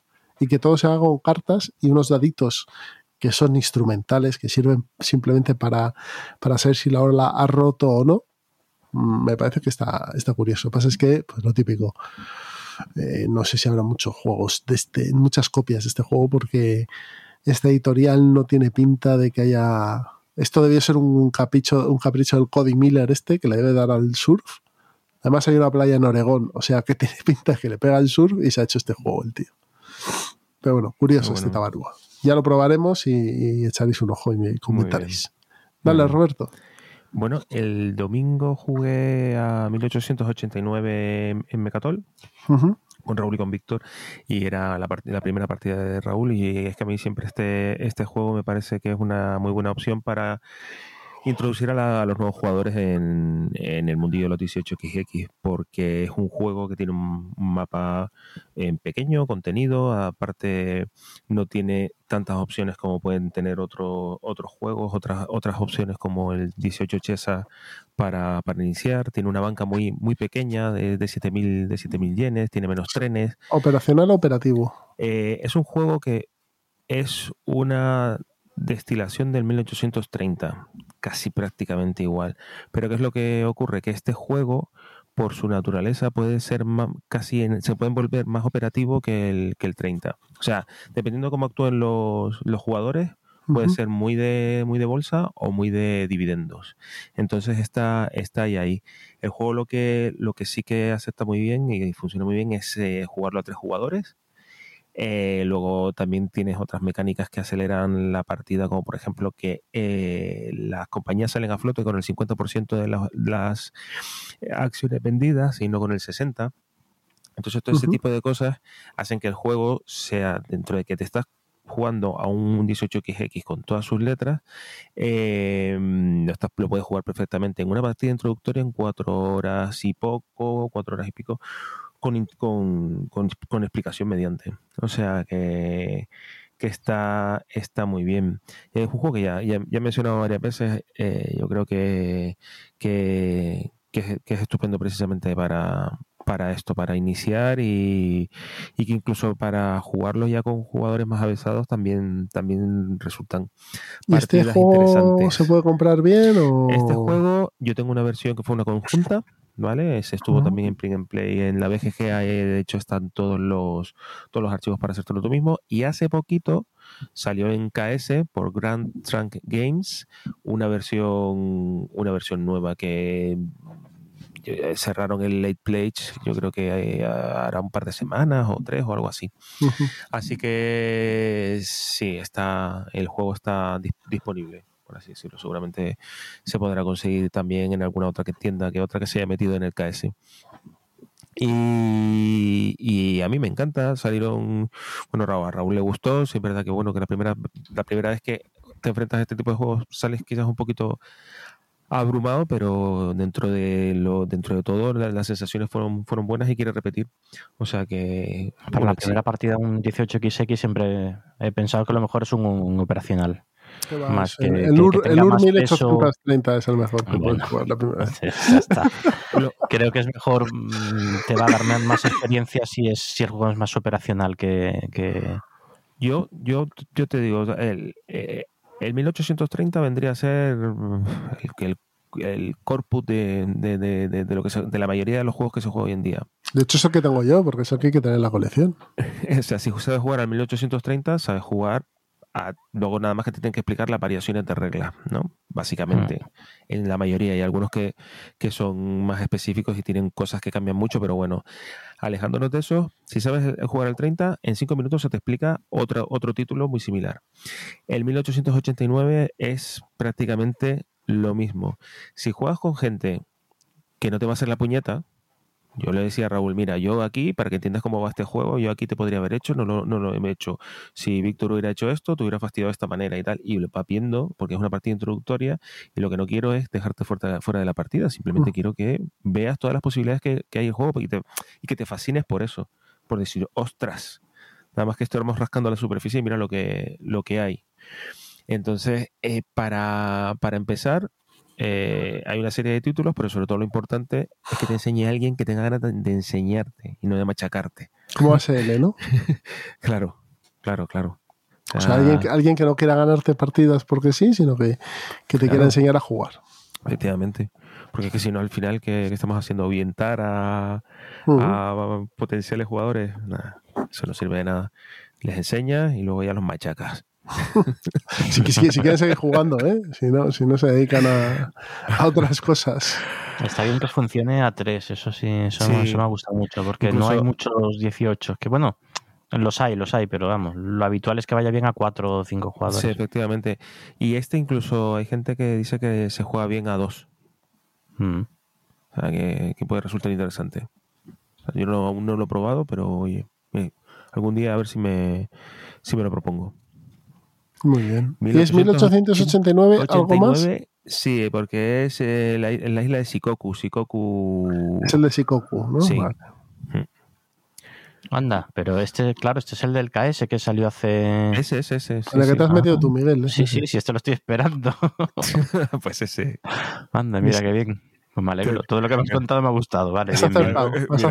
Uno, uno, que te ahorras porque ya lo has pedido ya.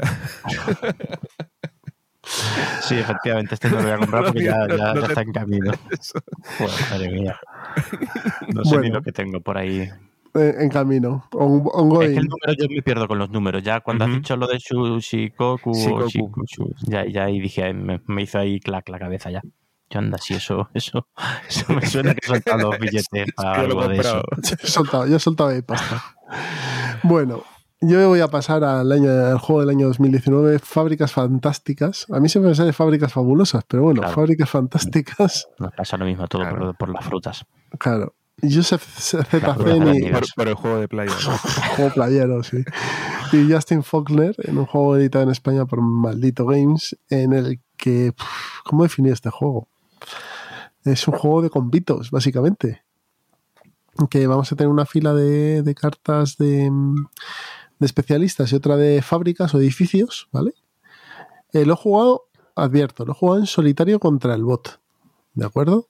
Eh, no sé si supongo que jugando con gente varía mucho más. No, te creas, ¿eh? ¿No? No, el juego es bastante multisolitario. Bueno, tiene algunas cartas que tienen interacción, pero son menos eh, y si las interacciones son menores. Básicamente lo que vas a hacer es eh, en, tu edificio central tienes tres huecos para conseguir recursos de acero, energía y más cartas. Y esto se va a hacer con dados y con el valor de los dados vas a poder hacer ciertos convitos para darte más recursos o cartas. Y vas a ir construyendo tus fábricas que te van a dar chollos, algunas a través de dados y otras cuando las fábricas. Eh, vas a también a contratar gente que te va a dar chollos cuando gastes energía normalmente para hacer más acciones. Por ejemplo, en vez de coger una carta, coges dos. Me lo estoy inventando. ¿eh? Eh, cuando llegas a un límite de 12 cartas, se desencadena al final de la partida y se suman puntos de victoria de, de las fábricas más, em, más las mercancías que tengas, porque las fábricas gastan energía y acero en fabricar bienes. ¿vale?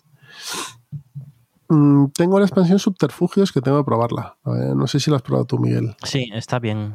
Eh, las dos expansiones mejoran el juego. ¿eh?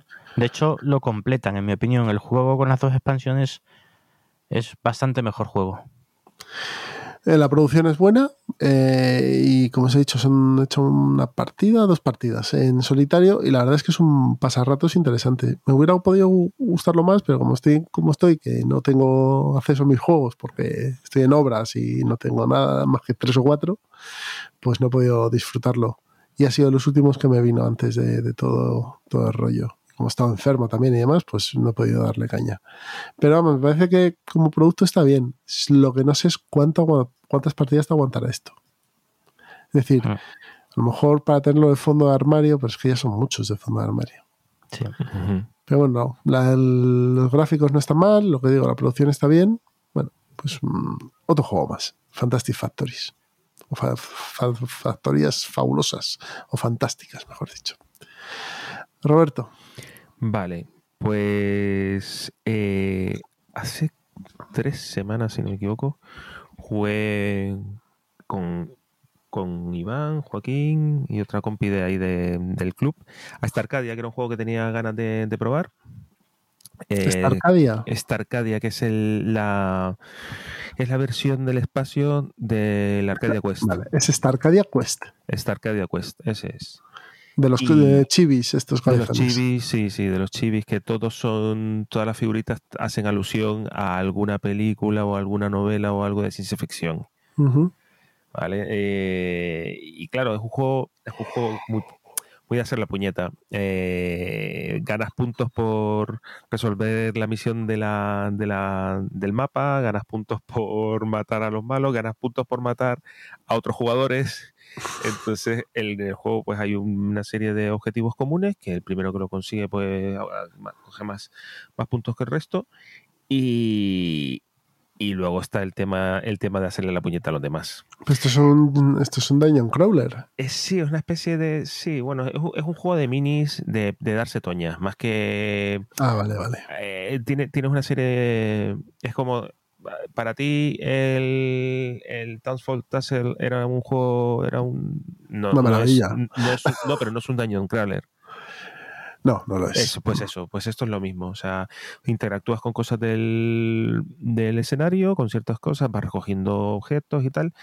Y luego eh, tú tienes una serie, una serie de objetos que vas agotando mientras, mientras los usas y evidentemente todos los, todos los personajes son asimétricos eh, en cuanto a valores y en cuanto a habilidades especiales. Eh, yo me cogí al, al Mayor Tom, al de la canción de Space Oddity de David Bowie, que estaba ahí. Y cuando lo vi, yo digo, ¡ay, qué bonito! y luego una especie de, Robocop que se llama Cyborg. Y jugamos a una de las expansiones que se llama Thorn Troopers, que eh, evidentemente es un trasunto de Star Wars.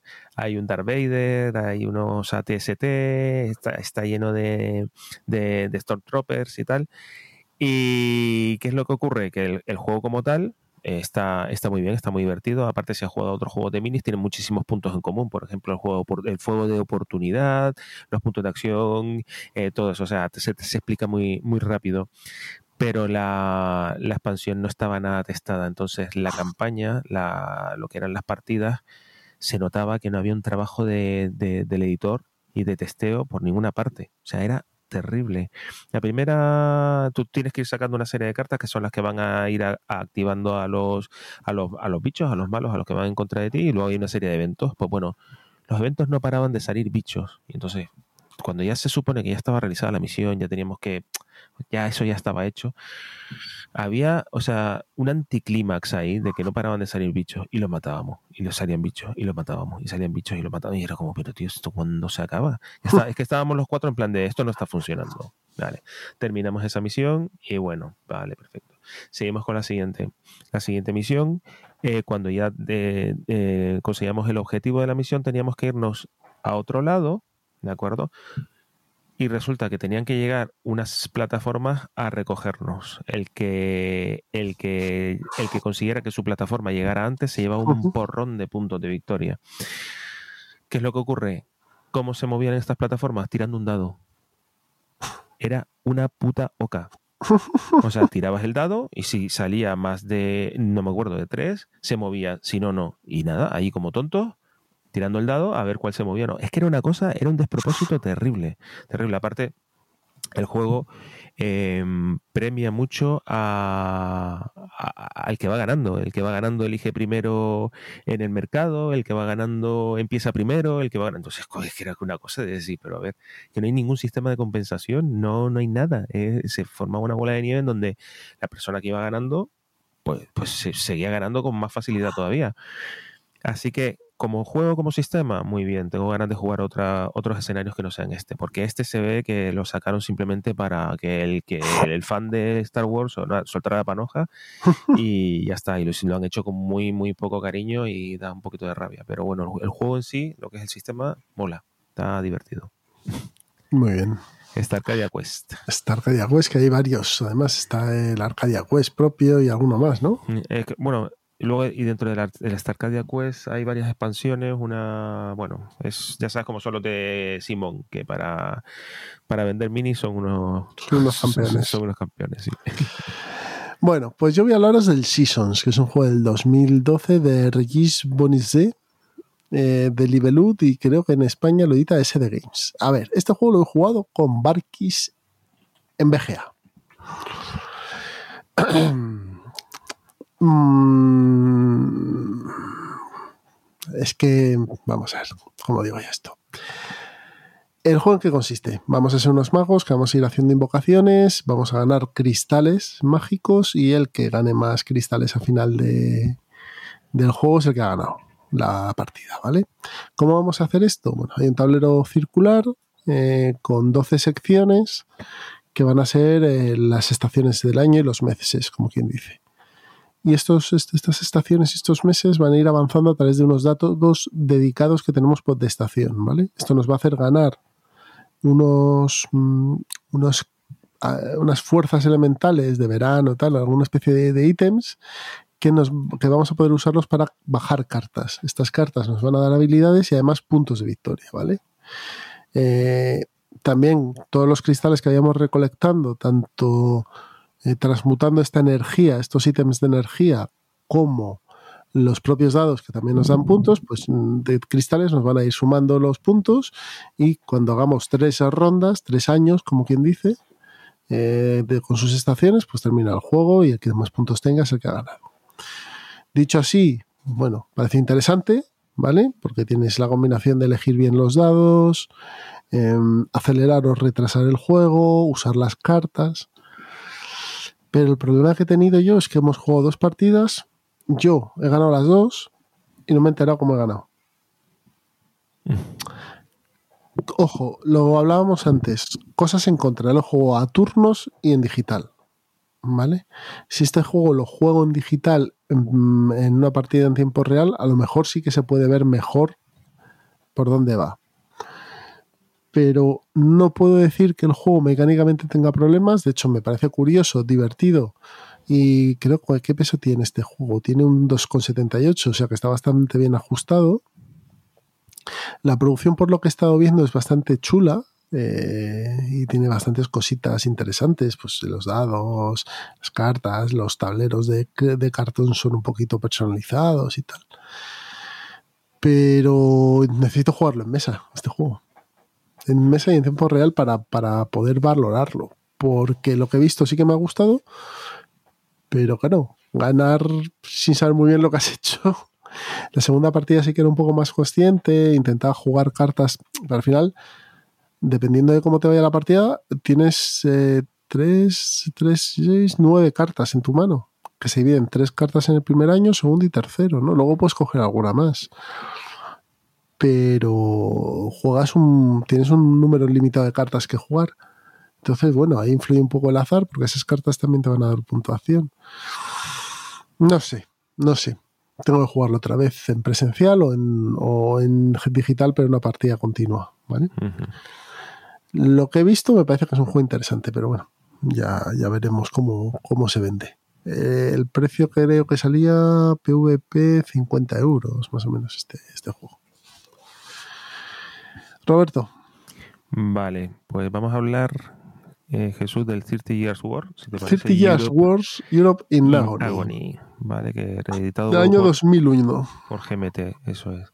Que bueno, que el juego es tuyo, lo jugamos juntos en, en Mecatol. Yo tengo la copia buena, que es la única que hay. Eso es. Ahí no hay una edición. Indiscutible. Solo hicieron una edición estos, estos indeseables de David E. Fox y, y Michael Welker. Que vaya, con, eh, con, esa portada de Robert G. B. McCowan. Hombre, hombre. Y el mapa diseñado por lo menos por Simonich, que se nota. Que se, nota la manita. Sí. Es un CDG es un CDG que, que, usa el sistema de Ted Riser, el mismo del de For the People, el mismo de Tiempos de Gloria. Senderos. Senderos, perdón, Senderos de Gloria y cubre la primera mitad del siglo XVII, la, lo que sería la, la, Guerra de los 30 años. Y el juego eh, no se reedita porque eh, bueno, nos estuvieron apuntando Celacanto y Gradaille. Eh, ah, y, había, y, Gradaille y GMT que me contestó a mí me dijo que no.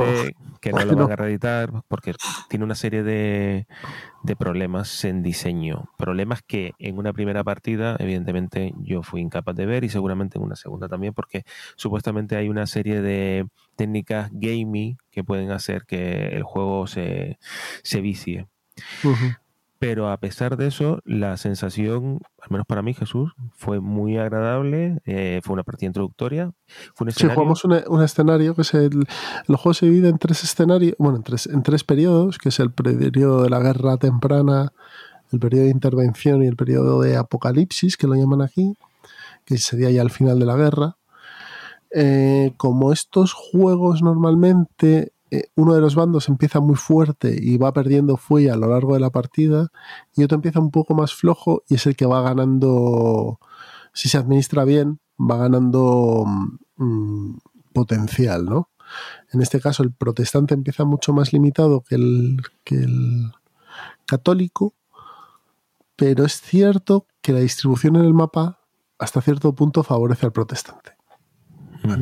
Al católico le, va a costar mucho seguir al protestante hasta donde él va y al protestante le va a costar mucho menos mantener sus líneas de suministro y va a poderle hacerle mucho daño al católico en ese sentido. Y luego, bueno, el católico tiene mm, más restricciones gordas, como que los españoles llegan hasta un sitio y no pasan de ahí y son muy potentes. Em, y bueno, y las ayudas que va teniendo el protestante que el católico va teniendo menos, ¿no? Pero bueno, nosotros jugamos una partida de cinco turnos que acabamos en cosa de tres horas. Eh, da igual quién ganó, porque las condiciones de victoria eran imposibles para uno de los bandos, que era el católico en este caso. Pero este juego, pues, en este caso Roberto, yo siempre jugaba con el protestante. Pero este juego tiene una cosa muy curiosa, y es que probablemente sea uno de los mejores wargames de, de introducción para la afición que hay. Porque como CDG funciona muy bien, es bastante sencillo, las reglas no son nada complejas y tiene todo el tema de activación de líderes que para otros wargames te viene muy bien. No, las, no los bloques no van en, en, individual, como pasa, por ejemplo, en Senderos de Gloria o en Barbarossa tu Berlín, sino que aquí activas el líder y el líder es el que es el que lleva toda la tropa. Mm. Aparte, eh, hay una cosa que a largo plazo es una desventaja, pero que en una primera partida es una ventaja, que es que hay pocas cartas de la primera era, entonces vas a rotarlas mucho, vas a verlas y, y, entonces te vas a familiarizar rápidamente con las manos, con las cartas que tienes en la mano. ¿vale? Hay demasiadas pocas cartas de la primera era. Entonces eso cuando, cuando empiezas a jugar es una ventaja. Otra cosa que también es una ventaja para empezar son las unidades. O sea, tenemos milicianos, mercenarios, Veteranos. Veteranos y hasta los líderes. Chimpum. O sea, entonces eso también facilita mucho el acceso a, al juego. Lo que tú comentabas, el escaso volumen de reglas. Para ser un CDG tiene muy pocas excepciones. Mm, tuvimos que mirar muy poquitas cosas y vamos al turrón. Eh, o sea que efectivamente para, para, introducir en el sistema de antes de meterte en un Forte People o incluso en un cruce de revolución, a pesar de no ser tan mucho más complejo, sí, Forte People es mucho más complejo que este. ¿eh? mucho más. Empezad, empezad por este porque este luego pues tienes también vas a aprender a lo que es, tienes el tema de asedio también muy simplificado, muy muy muy sencillito. Líneas de suministro. A ver, es un, es un juego que tiene una cosa particular porque la guerra lo tenía, este conflicto lo tenía y era la devastación. Y es un juego en el que la devastación que provocan los ejércitos sobre el terreno es gordísima, gordísima. Y eso provoca mucho pupa. Pierdes muchas unidades por, eso. Y mola esa mecánica, esa devastación y de que si te pilla ahí te puedes, mm. puedes perder a gente si, el, territorio está devastado. Y que, es imposible pagar a la gente. O sea, aquí, tienes que pagar a las unidades. Y claro, si no se enfadan. Claro, si no la lían. Y, y no vas a poder apagar todas. Entonces, claro, Mm, a los guargameros les gusta tener stacks grandes de unidades que mover. Pero claro, un stack grande de unidad, eh, cuando intentas pagarlo y no puedes, se te va a ir a la mitad, se te van a joder, van a destrozarlo todo. Entonces ahí tienes que jugar muy bien con grupos más o menos moderados, eh, que no que, te permitan hacer cosas. Bueno, eh, eso está muy bien, muy bien medido. Cosas que por, por luego, a ver, es un diseño del 2001 y tiene una serie de... es un juego que hay que, hay que meterle mano. por ejemplo, que la única tabla de combate esté en el tablero y tengas que estar virando la cara cada vez que... o levantándote para ver el resultado de, tu tirada de dados. La tabla de combate no está separada, em, hay información opaca. Mm, tiene cositas extrañas como por ejemplo las fichas de decenas y unidades. Así. Ah, mm, o sea, no tiene un track de 40 o 50 puntos de victoria, tiene un track de 10. Te Entonces, al 1 y vas poniendo unidades y. Tú vas poniendo ahí 1, 2, 3, 4 y, luego las. son cosas, son estas cosas que dices. Claro, bueno, a lo mejor en 2001, pues GMT era, no era la GMT de 2022, está claro que es un juego que le lastra, sí, pero yo creo que es un juego que hay que meterle mucho diseño, que no sé si los autores querrán meterle diseño o no, pero como concepto, si le dicen una vueltecita, es un juego que sería muy interesante. Pero lo que dijo Paco Gradille, hay otros proyectos sobre el periodo mm. que no que hacen que, este juego se quede atrás. Y aparte sí que hay verdad que hay una especie de, digamos, living rules por ahí que, que rematan ciertos defectos. Gentilhombre tiene unas. Sí, exacto. Eh, hubo gente que sacó cartas adicionales mm. para la primera era. Bueno, mm. pero yo creo que es una pena que se quede como está, porque el juego como tal es divertido. Mm. Sí, está muy bien. Jugaremos la campaña y a ver, a ver qué, cómo acaba el tema. Porque claro, eh, los protestantes eh, se fortalecen mucho cuando entran los suecos. Y los suecos entran en el turno 5-7, ¿no? Era 5 o 7. O sea, que estuvieron a puntito de entrar. Cuando, sí, hubiesen entrado en este caso. Es que no, Pero bueno, se te puede morir como te pasa a ti con Wallenstein. ¿eh? Ostras, es que Primera batalla, Wallenstein muere. Adiós. Dios mío de mi vida. Vaya, manita, Vaya entrada que tuvo Wallenstein. Bueno, pues yo voy a hablar ya, si queréis, del último, que es Tetrarquía. ¿Vale? El juego de. A ver, déjame un momento. De 2015 de Miguel Marqués, que tiene una edición de Dracoideas, hay una edición anterior que no me acuerdo cuál es. De, Games, que creo que esa es la del tapete, la del tapete ¿no? Bueno, es un juego de uno a cuatro jugadores mm, básicamente también prácticamente es un solitario, aunque se puede jugar a, de 1 a 4, pero bueno, yo creo que, como se disfruta en solitario. ¿Lo habéis probado alguno? No, tampoco. No. Básicamente es un... Ojo, eh, abstrayendo esto, es un pandemic, ¿vale? En, concepto de que te empiezan a surgir mierdas y tienes que ir a, solucionarlas, ¿vale? En este caso tenemos cuatro emperadores romanos divididos en lo que es la parte del imperio romano, desde Hispania hasta la parte de Persia, más o menos. Y em, cada uno va a hacer su turno y van a actuar los bárbaros después. Lo que vas a tener que hacer para ganar la partida es cerrar todas las fronteras con guarniciones, ¿no? Pero claro, eso es complicado, no te puedes mover rápido, tienes que ir quitando las revueltas y como te aparezca un ejército bárbaro, pegarte con él es complicado también, ¿no? Entonces, eh, hoy le he echado un par de partiditas, la verdad es que se juega bastante rápido. Yo tengo la edición de Draco, que es la última que, ha salido, que es en caja pequeñita y muy contenida, pero bueno, unas piezas de, de madera bastante grandotas, así que es fácil de jugar, no se te caen las piezas. ¿Qué, precio, tiene, Jesús? Esto más o menos. Eh, yo creo que comprar segunda mano. Ah, vale, vale. Pero espera un minuto, que miramos en juegos de la mesa redonda y te lo miro ahora mismo. ¿Cuánto es el PVP de esto? De tetrarquía. Eh, no debe ser muy caro, ¿eh? porque es lo que te digo. Eh, 29.95. Vale, está bien. Mm. Vale. Mm. Ahora mismo está en reposición, pero vamos, supongo que, saldrán en, copias por ahí.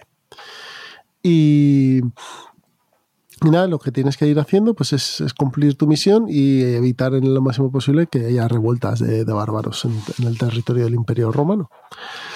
Las reglas podían estar mejor explicadas, ¿vale? Pero bueno, eh, al final es entendible. Tiene una cosa muy chula, es que tiene 81 niveles de dificultad. Ostras. Porque juega con variaciones de, pues em, empiezas con más o menos guarniciones, con más o menos flotas, con menos más o menos revueltas y tal. Entonces, eh, dentro de los parámetros hay 81, hay 81 parámetros diferentes con los que puedes empezar la partida en más fácil o más difícil. Eso está en la BGG además. aquí creo que en el Files tienes tienen los escenarios. Entonces ahí tienes el listado de, ¿ves? Los 81 niveles posibles. Lo ha puesto rojillo 83. El hombre se lo ha trabajado. Así que, eh, pues escoger. Pues quiero que sea fácil, pero un poco más complicada. Pues el escenario número 12. Y empiezas la partida así. Curioso e interesante este tetrarquía. Yo estoy esperando de Draco también el 12-12 el 1212, el de la batalla de Navas de Tolosa, de, que salió hace poco en, anunciado. Bueno, yo lo vi anunciado por primera vez en el. Sí, este que tiene el mapa ortogonal, ¿no? Con las fichas cuadraditas. Sí, ese chiquitín, eh, que es de Pablo Sanz. Em, lo vi en Las Bellota. Pero bueno, tiene buena pinta. Eh, como juego pequeñín también de, de este estilo. Nada, si os interesa este. El periodo histórico está bastante abstraído, pero, pero el tipo de juego, si os interesa, está bien. Y trae escenarios históricos y unas expansiones dentro del propio juego. O sea que, está bastante bien cubierto. Tetrarquía. Muy bien.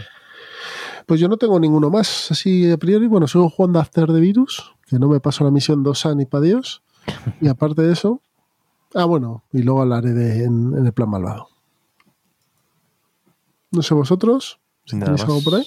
Nada, yo estoy también atascadísimo en el nivel 3 de la expansión del paleo. Que no hay forma. ¿Cuál es esa? Es una en la que tienes que. Hay una, una tribu cercana y si puedes llevarte bien o mal con ellos. una carta puede estar por el lado amigable o. Ah, pero estamos hablando del neolítico. Sí, sí, sí, ah, la expansión. Mm. Vale. Y no tengo forma de pasarlo. No, no.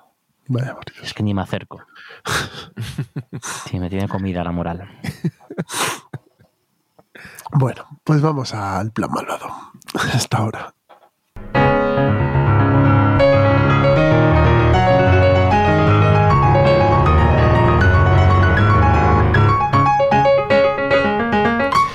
Sacaba Ciudadano Mipel no sin antes empecé a pasar por el plan malvado. Ya sabéis, el, la sección en la que hablamos de juegos que compartimos con nuestros hijos, con nuestras parejas, con amigos que no están muy metidos en la afición. Pues si queréis voy a empezar yo. Dejadme que voy a ponga aquí la ficha de la Borrowing Geek con un juego del que ya hemos hablado, pero bueno, me puedo hablar 200 veces de este juego sin problemas. Juego del año 2014 de Alexander Pfister con el maravilloso Clemens Franz a los dibujos. Pegasus Spiel, Masqueoca en español, Port Royal. Port Royal lo habemos jugado todos aquí, ¿no? Mm, mm, No. Sí. No, Mucho. Roberto. No, no, no, no, tengo. Yo tengo la edición vieja, ¿eh? no la Big Box esta que ha salido. Tengo nueva. la vieja ahí, pero no, no, la, no la he estrenado todavía. Pues nada, es un juego de puramente. eh, Miguel también lo, lo ha jugado bastante. Sí, mucho. Eh, Mm. Es un push your luck en el que vas a tener que. El objetivo del juego es mm, conseguir 12 puntos de victoria antes que nadie. Y eh, esto se hace a través de un push your luck. Tienes un montón de cartas. Las cartas en este juego tienen. Es como en el, en el Oh My Goods, que tienen dos caras. Una cara que es moneda y otra cara que es personaje, barco, misión, eh, impuestos. Entonces tú vas a ir sacando cartitas. Pues sale un marinero en tu puerto de Port Royal. Sale eh, una chica. La doncella, creo que es. No, no me acuerdo. Sale el gobernador. Sale una pinaza roja. Sale un galeón azul.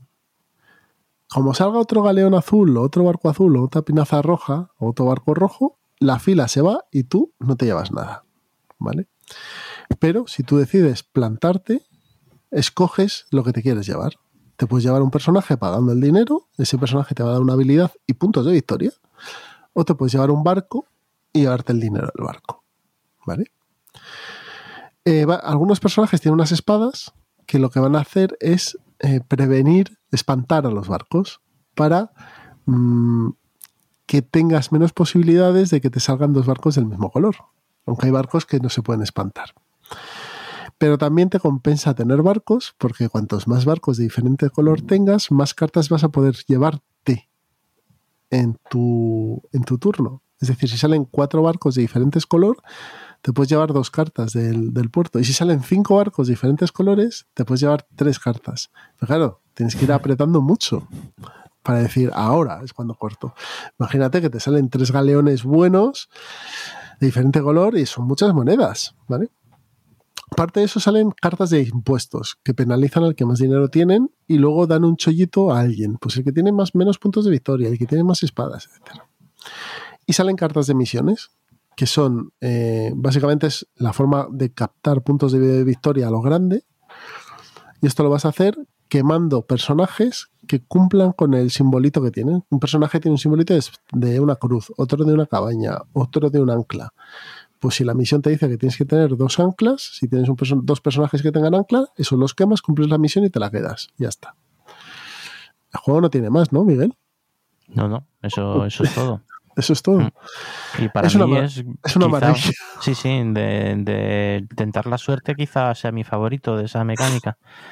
Es muy, muy buen juego, me parece muy buen juego. Y una tensión. Mm. Porque claro, dices, es que me tengo que, me tengo, me tengo que llevar esa misión porque es que pierdo, pierdo la partida y estás ahí apretando, sacando carta y diciendo, por favor, que no salga otro barco azul, por favor. Luego los- hay un montón de personajes, cada uno tiene sus efectos y demás, que bueno, sería de- de- ya sería muy complicado de meternos en ello. Pero claro, pues Your Lucky Niños es maravilloso. Sí. Pues claro, ellos van a con el, con el pie el acelerador hasta el último metro. Eh, entonces, claro, te dices, este se la va a pegar, se la va a pegar, y el tío no se la pega, además. y el tío le sale bien, y tú, me cago en la leche. Tú también, en, en el turno del contrario, te puedes llevar cartas del, del puerto, pero tienes que pagar una moneda por ellas. Pero bueno, hay veces que te compensa, pagas una y te llevas tres, pues bueno, te llevas dos y has pagado una. Curioso este Port Royal, eh, han salido ahora una nueva edición, eh, dejad que le eche un ojo, mm, de la gente de TCG Games, que es una Big Box, ¿no? Mm, Sí. eh, que, porque este juego, no sé si tú tienes expansiones, Miguel. No, no las tengo. No. No tienes, ¿no? Este juego, esta Big Box, incluía un cambio gráfico eh, que lo ha hecho la gente de Fantasmagoria Creative, y eh, incluía también varias expansiones. Entonces, bueno, eh, mm, si os interesa podéis comprar. Yo creo que la, edición de Masqueoka todavía se puede encontrar, que es la más la más normalita y luego tienes esta un poco más grande. Hay otra cosa que se llama Santo Domingo, pero yo no lo he jugado. ¿Esto lo has jugado tú, Miguel? No, no, no lo he jugado. Pues nada, habrá que verlo, porque también es de Fister y, puede que sea otra, otra vuelta, vuelta de tuerca. Pues nada, por Royal. Para las vacaciones ideal, porque es un, son, por lo menos la edición de Masquioca es un dos macitos. Efectivamente. Mm. ¿Quién quiere ser el siguiente? Pues voy yo entonces. Sí. Bueno, pues vale. Eh, en esta ocasión, pues la verdad es que de lo que voy a hablar no es un juego de mesa, pero bueno, es un, es un juego.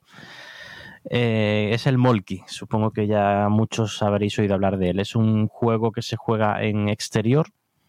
Eh, es una especie de bolos. ¿no? De hecho, le llaman los bolos suecos, creo que es, o noruegos, o no sé de dónde. Los suecos, creo, sí. En el que tienes eh, nueve palos. Nueve, palos numerados del 1 al 9 y se colocan de forma parecida, de forma similar a los a unos bolos y tú con otro palo a una cierta distancia, creo que son 3 o 4 metros, lanzas el palo y tiras, eh, tiras, tiras bolos, ¿vale? Bolos de esos, se juega en césped, son una, unos... Unos taruguitos, vamos. Sí, eso, unos tarugos mm, que medirán 20, 30 centímetros. Eh, y nada, eso, eh, los lanzas y el número que. La cosa, la cosa que tienes que eh, primero empiezan juntos, luego se van dispersando y tienes que ir apuntando, ¿no? Eh, pero cuando, eh, la puntuación que haces en cada tirada es depende del número de, bolos que tires.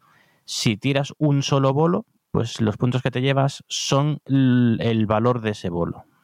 os comento que hay bolos del 1 al 9. Pues si tiras el 7, pues te llevas 7 puntos. Ahora, si tiras más de un bolo, te llevas. los puntos que te llevas son el número de bolos que hayas tirado.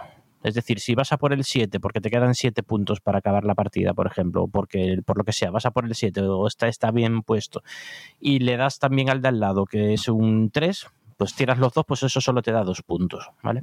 Y así de sencillo. Mm, el primero que llega a 50 puntos justos gana. Eh, si te pasas, mm, retrocedes a 25 y ya está, ese es el juego. Es, eh, pues es súper divertido, muy veraniego, muy para jugar en la piscina. De hecho, seguro que alguna vez lo habéis visto en la piscina, muchos de vosotros, o en la playa, o en, en, el césped, en el parque. Hombre, ahora mismo con los 40 grados no está la cosa como para... los bolos ahí salen ardiendo. Pero en la piscina, en la playa, eh, nosotros hemos jugado mucho y es súper divertido, ¿eh? para sacarnos un poquito de jugar en familia, pero en vez de juegos de mesa, esta vez salir un poquito al aire y haces ejercicio, haces pues, un juego muy activo, muy divertido. Hay que atinar bien, ¿eh? hay que tener puntería, que no es nada, no es nada, nada, nada fácil. Y... Claro, porque esto, no es una pelota, ¿no? Tiras ahí una especie no, no, tiras otro tarugo. ¿De tarugo? Tiras, sí, sí, no tiras una pelota, tiras otro tarugo y lo tiras a... O sea, con fuerza, tiras a... con mm. energía al principio de la partida están los nueve bolos pegados, pero después de cinco o seis rondas están todos dispersos en muchos metros. Entonces tienes que atinar bien a, a, tirar. Es un juego de puntería. Y ya os digo que muy divertido. Pueden jugar niños pequeños. Y, muy bien, muy bien. Nosotros nos lo pasamos muy bien en verano. En cuanto empieza el buen tiempo y un buen día, mm, sacamos el molki. Y a jugar. Y a jugar, efectivamente. Que no todos son no todos los juegos son de mesa. El próximo va, va a ser el croquet, amigos. Hay alguno que también va a criticar mucho de esto. y el parchís, el no sé qué, y ahora el molki. ¿Qué, va a ser lo siguiente? Un croquet, amigos. el croquet. Bueno, pues para los puristas que sepáis que hay un juego de mesa basado. ¿eh? Sí, sí, la petanca está bien. Pues esto es una especie de petanca, pero un poquito. Es una petanca vitaminada. Eh, eh, que mm, para los puristas que sepáis que hay un juego de mesa del Molki, ¿vale? Que se llama. El Finska, el mini Molki, como llaman también. Mini Molki, sí, sí, sí, Es que, es que ¿por, qué, ¿por qué creo que no le sí y petanca no? ¿Eh? Ojo, a ver. Ah, claro, claro. Cierto. basta ya de discriminar a la petanca. Oye, los del club de petanca de mi pueblo tienen un local que es cojonudo, tiene hasta barra de bar los tíos. Eso, mira. Sí, sí, es uno de los poderes fácticos de aquí. En, el club de En Madrid petanca. sí lo es, ¿eh? En Madrid eso sorprende a los que venimos de fuera. ¿Lo de la petanca? Sí, sí. En Andalucía no se juega a la petanca, por lo menos en Cádiz yo nunca he visto a nadie jugar a en la Andalucía petanca. hace un calor como para jugar a la petanca un- No, en agosto. Hombre, Pero- no, no, te, quema, te, te quema se, Coge la bola y sales a... se te queda Sí. pegada. Sí, sí, ojo. otros 11 meses, ¿eh? No, no- Los- que bueno, claro, como vais solo en agosto pensáis que, que- que- que así. os volvéis para Madrid y lo desmontan Cádiz o qué. puede, no, puede no, que sí, Cádiz, puede que Cádiz tenga 8 me- 11 meses más, pero Córdoba, 7 meses es un calor de mil demonios allí. O sea que- Y, y en, en carnavales lo- los osos pandas se derriten, ¿eh? que yo los he visto Sí, andando. sí, sí, ¿no? sí, da un tironcillo ahí en el cuello, sí. Muy, muy- que las muy malo. pocas- ojo con meterte con los viejos que juegan a la petanca, ¿eh? que Sí, te pegan no, no, nunca, nunca. te dejan tieso. Nunca lo haría. Nunca meterse Pero con un yo estoy hablando del molki. Lo de la Vale. petanca del molki. la petanca próximamente en vuestras en vuestros reproductores de podcast. Roberto, Pues yo tampoco traigo un juego de mesa. También estoy, estoy con la rebelión de Miguel. Bien, muy bien, muy bien. Estamos en verano. Vamos a salir un poquito a la calle. O a una casa rural, porque este juego que voy a decir es muy de casa rural, el Don't Get Got, que está editado en español por Mercurio. Y es un juego en el que vamos a tener que desempeñar una serie de misiones secretas, ¿vale? Y entonces es de 8, de 2 a 8 jugadores. Al principio de. Esto es para jugarlo, pues eso, en un fin de semana. Entras en la casa rural, Ah, ya Y sé cuál dice- es, sí. y dice, bueno, venga, vamos a repartir misiones. Se reparten unas misiones secretas, ¿vale? Que creo que eran Ah, vale, vale, seis. Y hay una que va a ser común, ¿vale? Entonces, ¿esas misiones de qué tipo son? Pues que alguien te diga su edad en inglés o que... Me las estoy inventando para no ser spoiler, ¿vale? O que uno se te, te abroche lo- lo- los cordones del zapato, cosas de ese tipo, ¿no? Y entonces, ¿qué es lo que, qué es lo que ocurre? Pues que nada, pues que pues que, que- lo que lo que sucede es que se crea una paranoia brutal. O sea, que cualquiera dice cualquier cosa y todo, ya, ya, ya. Eso lo dice porque es que es una cosa. El, lo divertido de este juego es precisamente que, que- todo el mundo está sospechando de todo, de, de todo momento. Entonces las risas están ase- aseguradas. Y luego cuando te pillan, ole. O sea, de verdad que ole. Entonces la persona que, que, que pilla a otro pues coge, abre su carterita, lo- le da la vuelta a la tarjeta, ya la tiene en verde. Y, el primero que consiga tres misiones eh, gana la partida. Y es súper divertido, súper divertido. Lo puedes jugar, bueno, aquí pone de, con gente a partir de 14 años. Yo creo que incluso yo lo he jugado con, con chavales de 11. Con chavales de 11. Y se metían, se metían en el hombre, si papel. estás del mal no van a estar ahí. Buah, cómo se metían.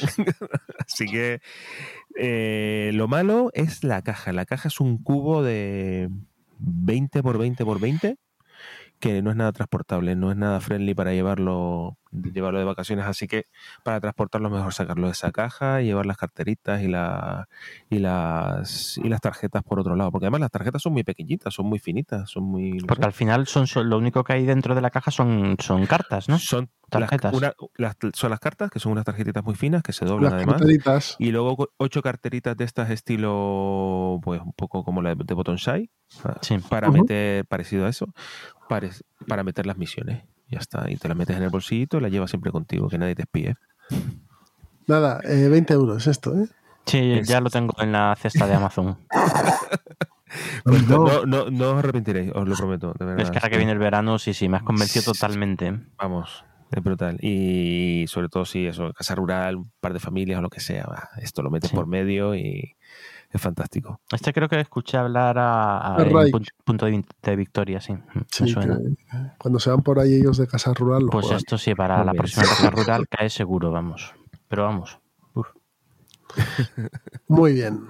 Pues ya hemos terminado. Y antes de irnos, solo comentaros que podéis comprar todos los juegos de los que hemos hablado en Juegos de la Mesa Redonda, donde encontraréis un gran catálogo de surtidos, un gran catálogo de títulos, perdón, un gran surtido de juegos de mesa y rol, eh, donde podéis consultarlo en su web, www.juegosdelamesaredonda.com.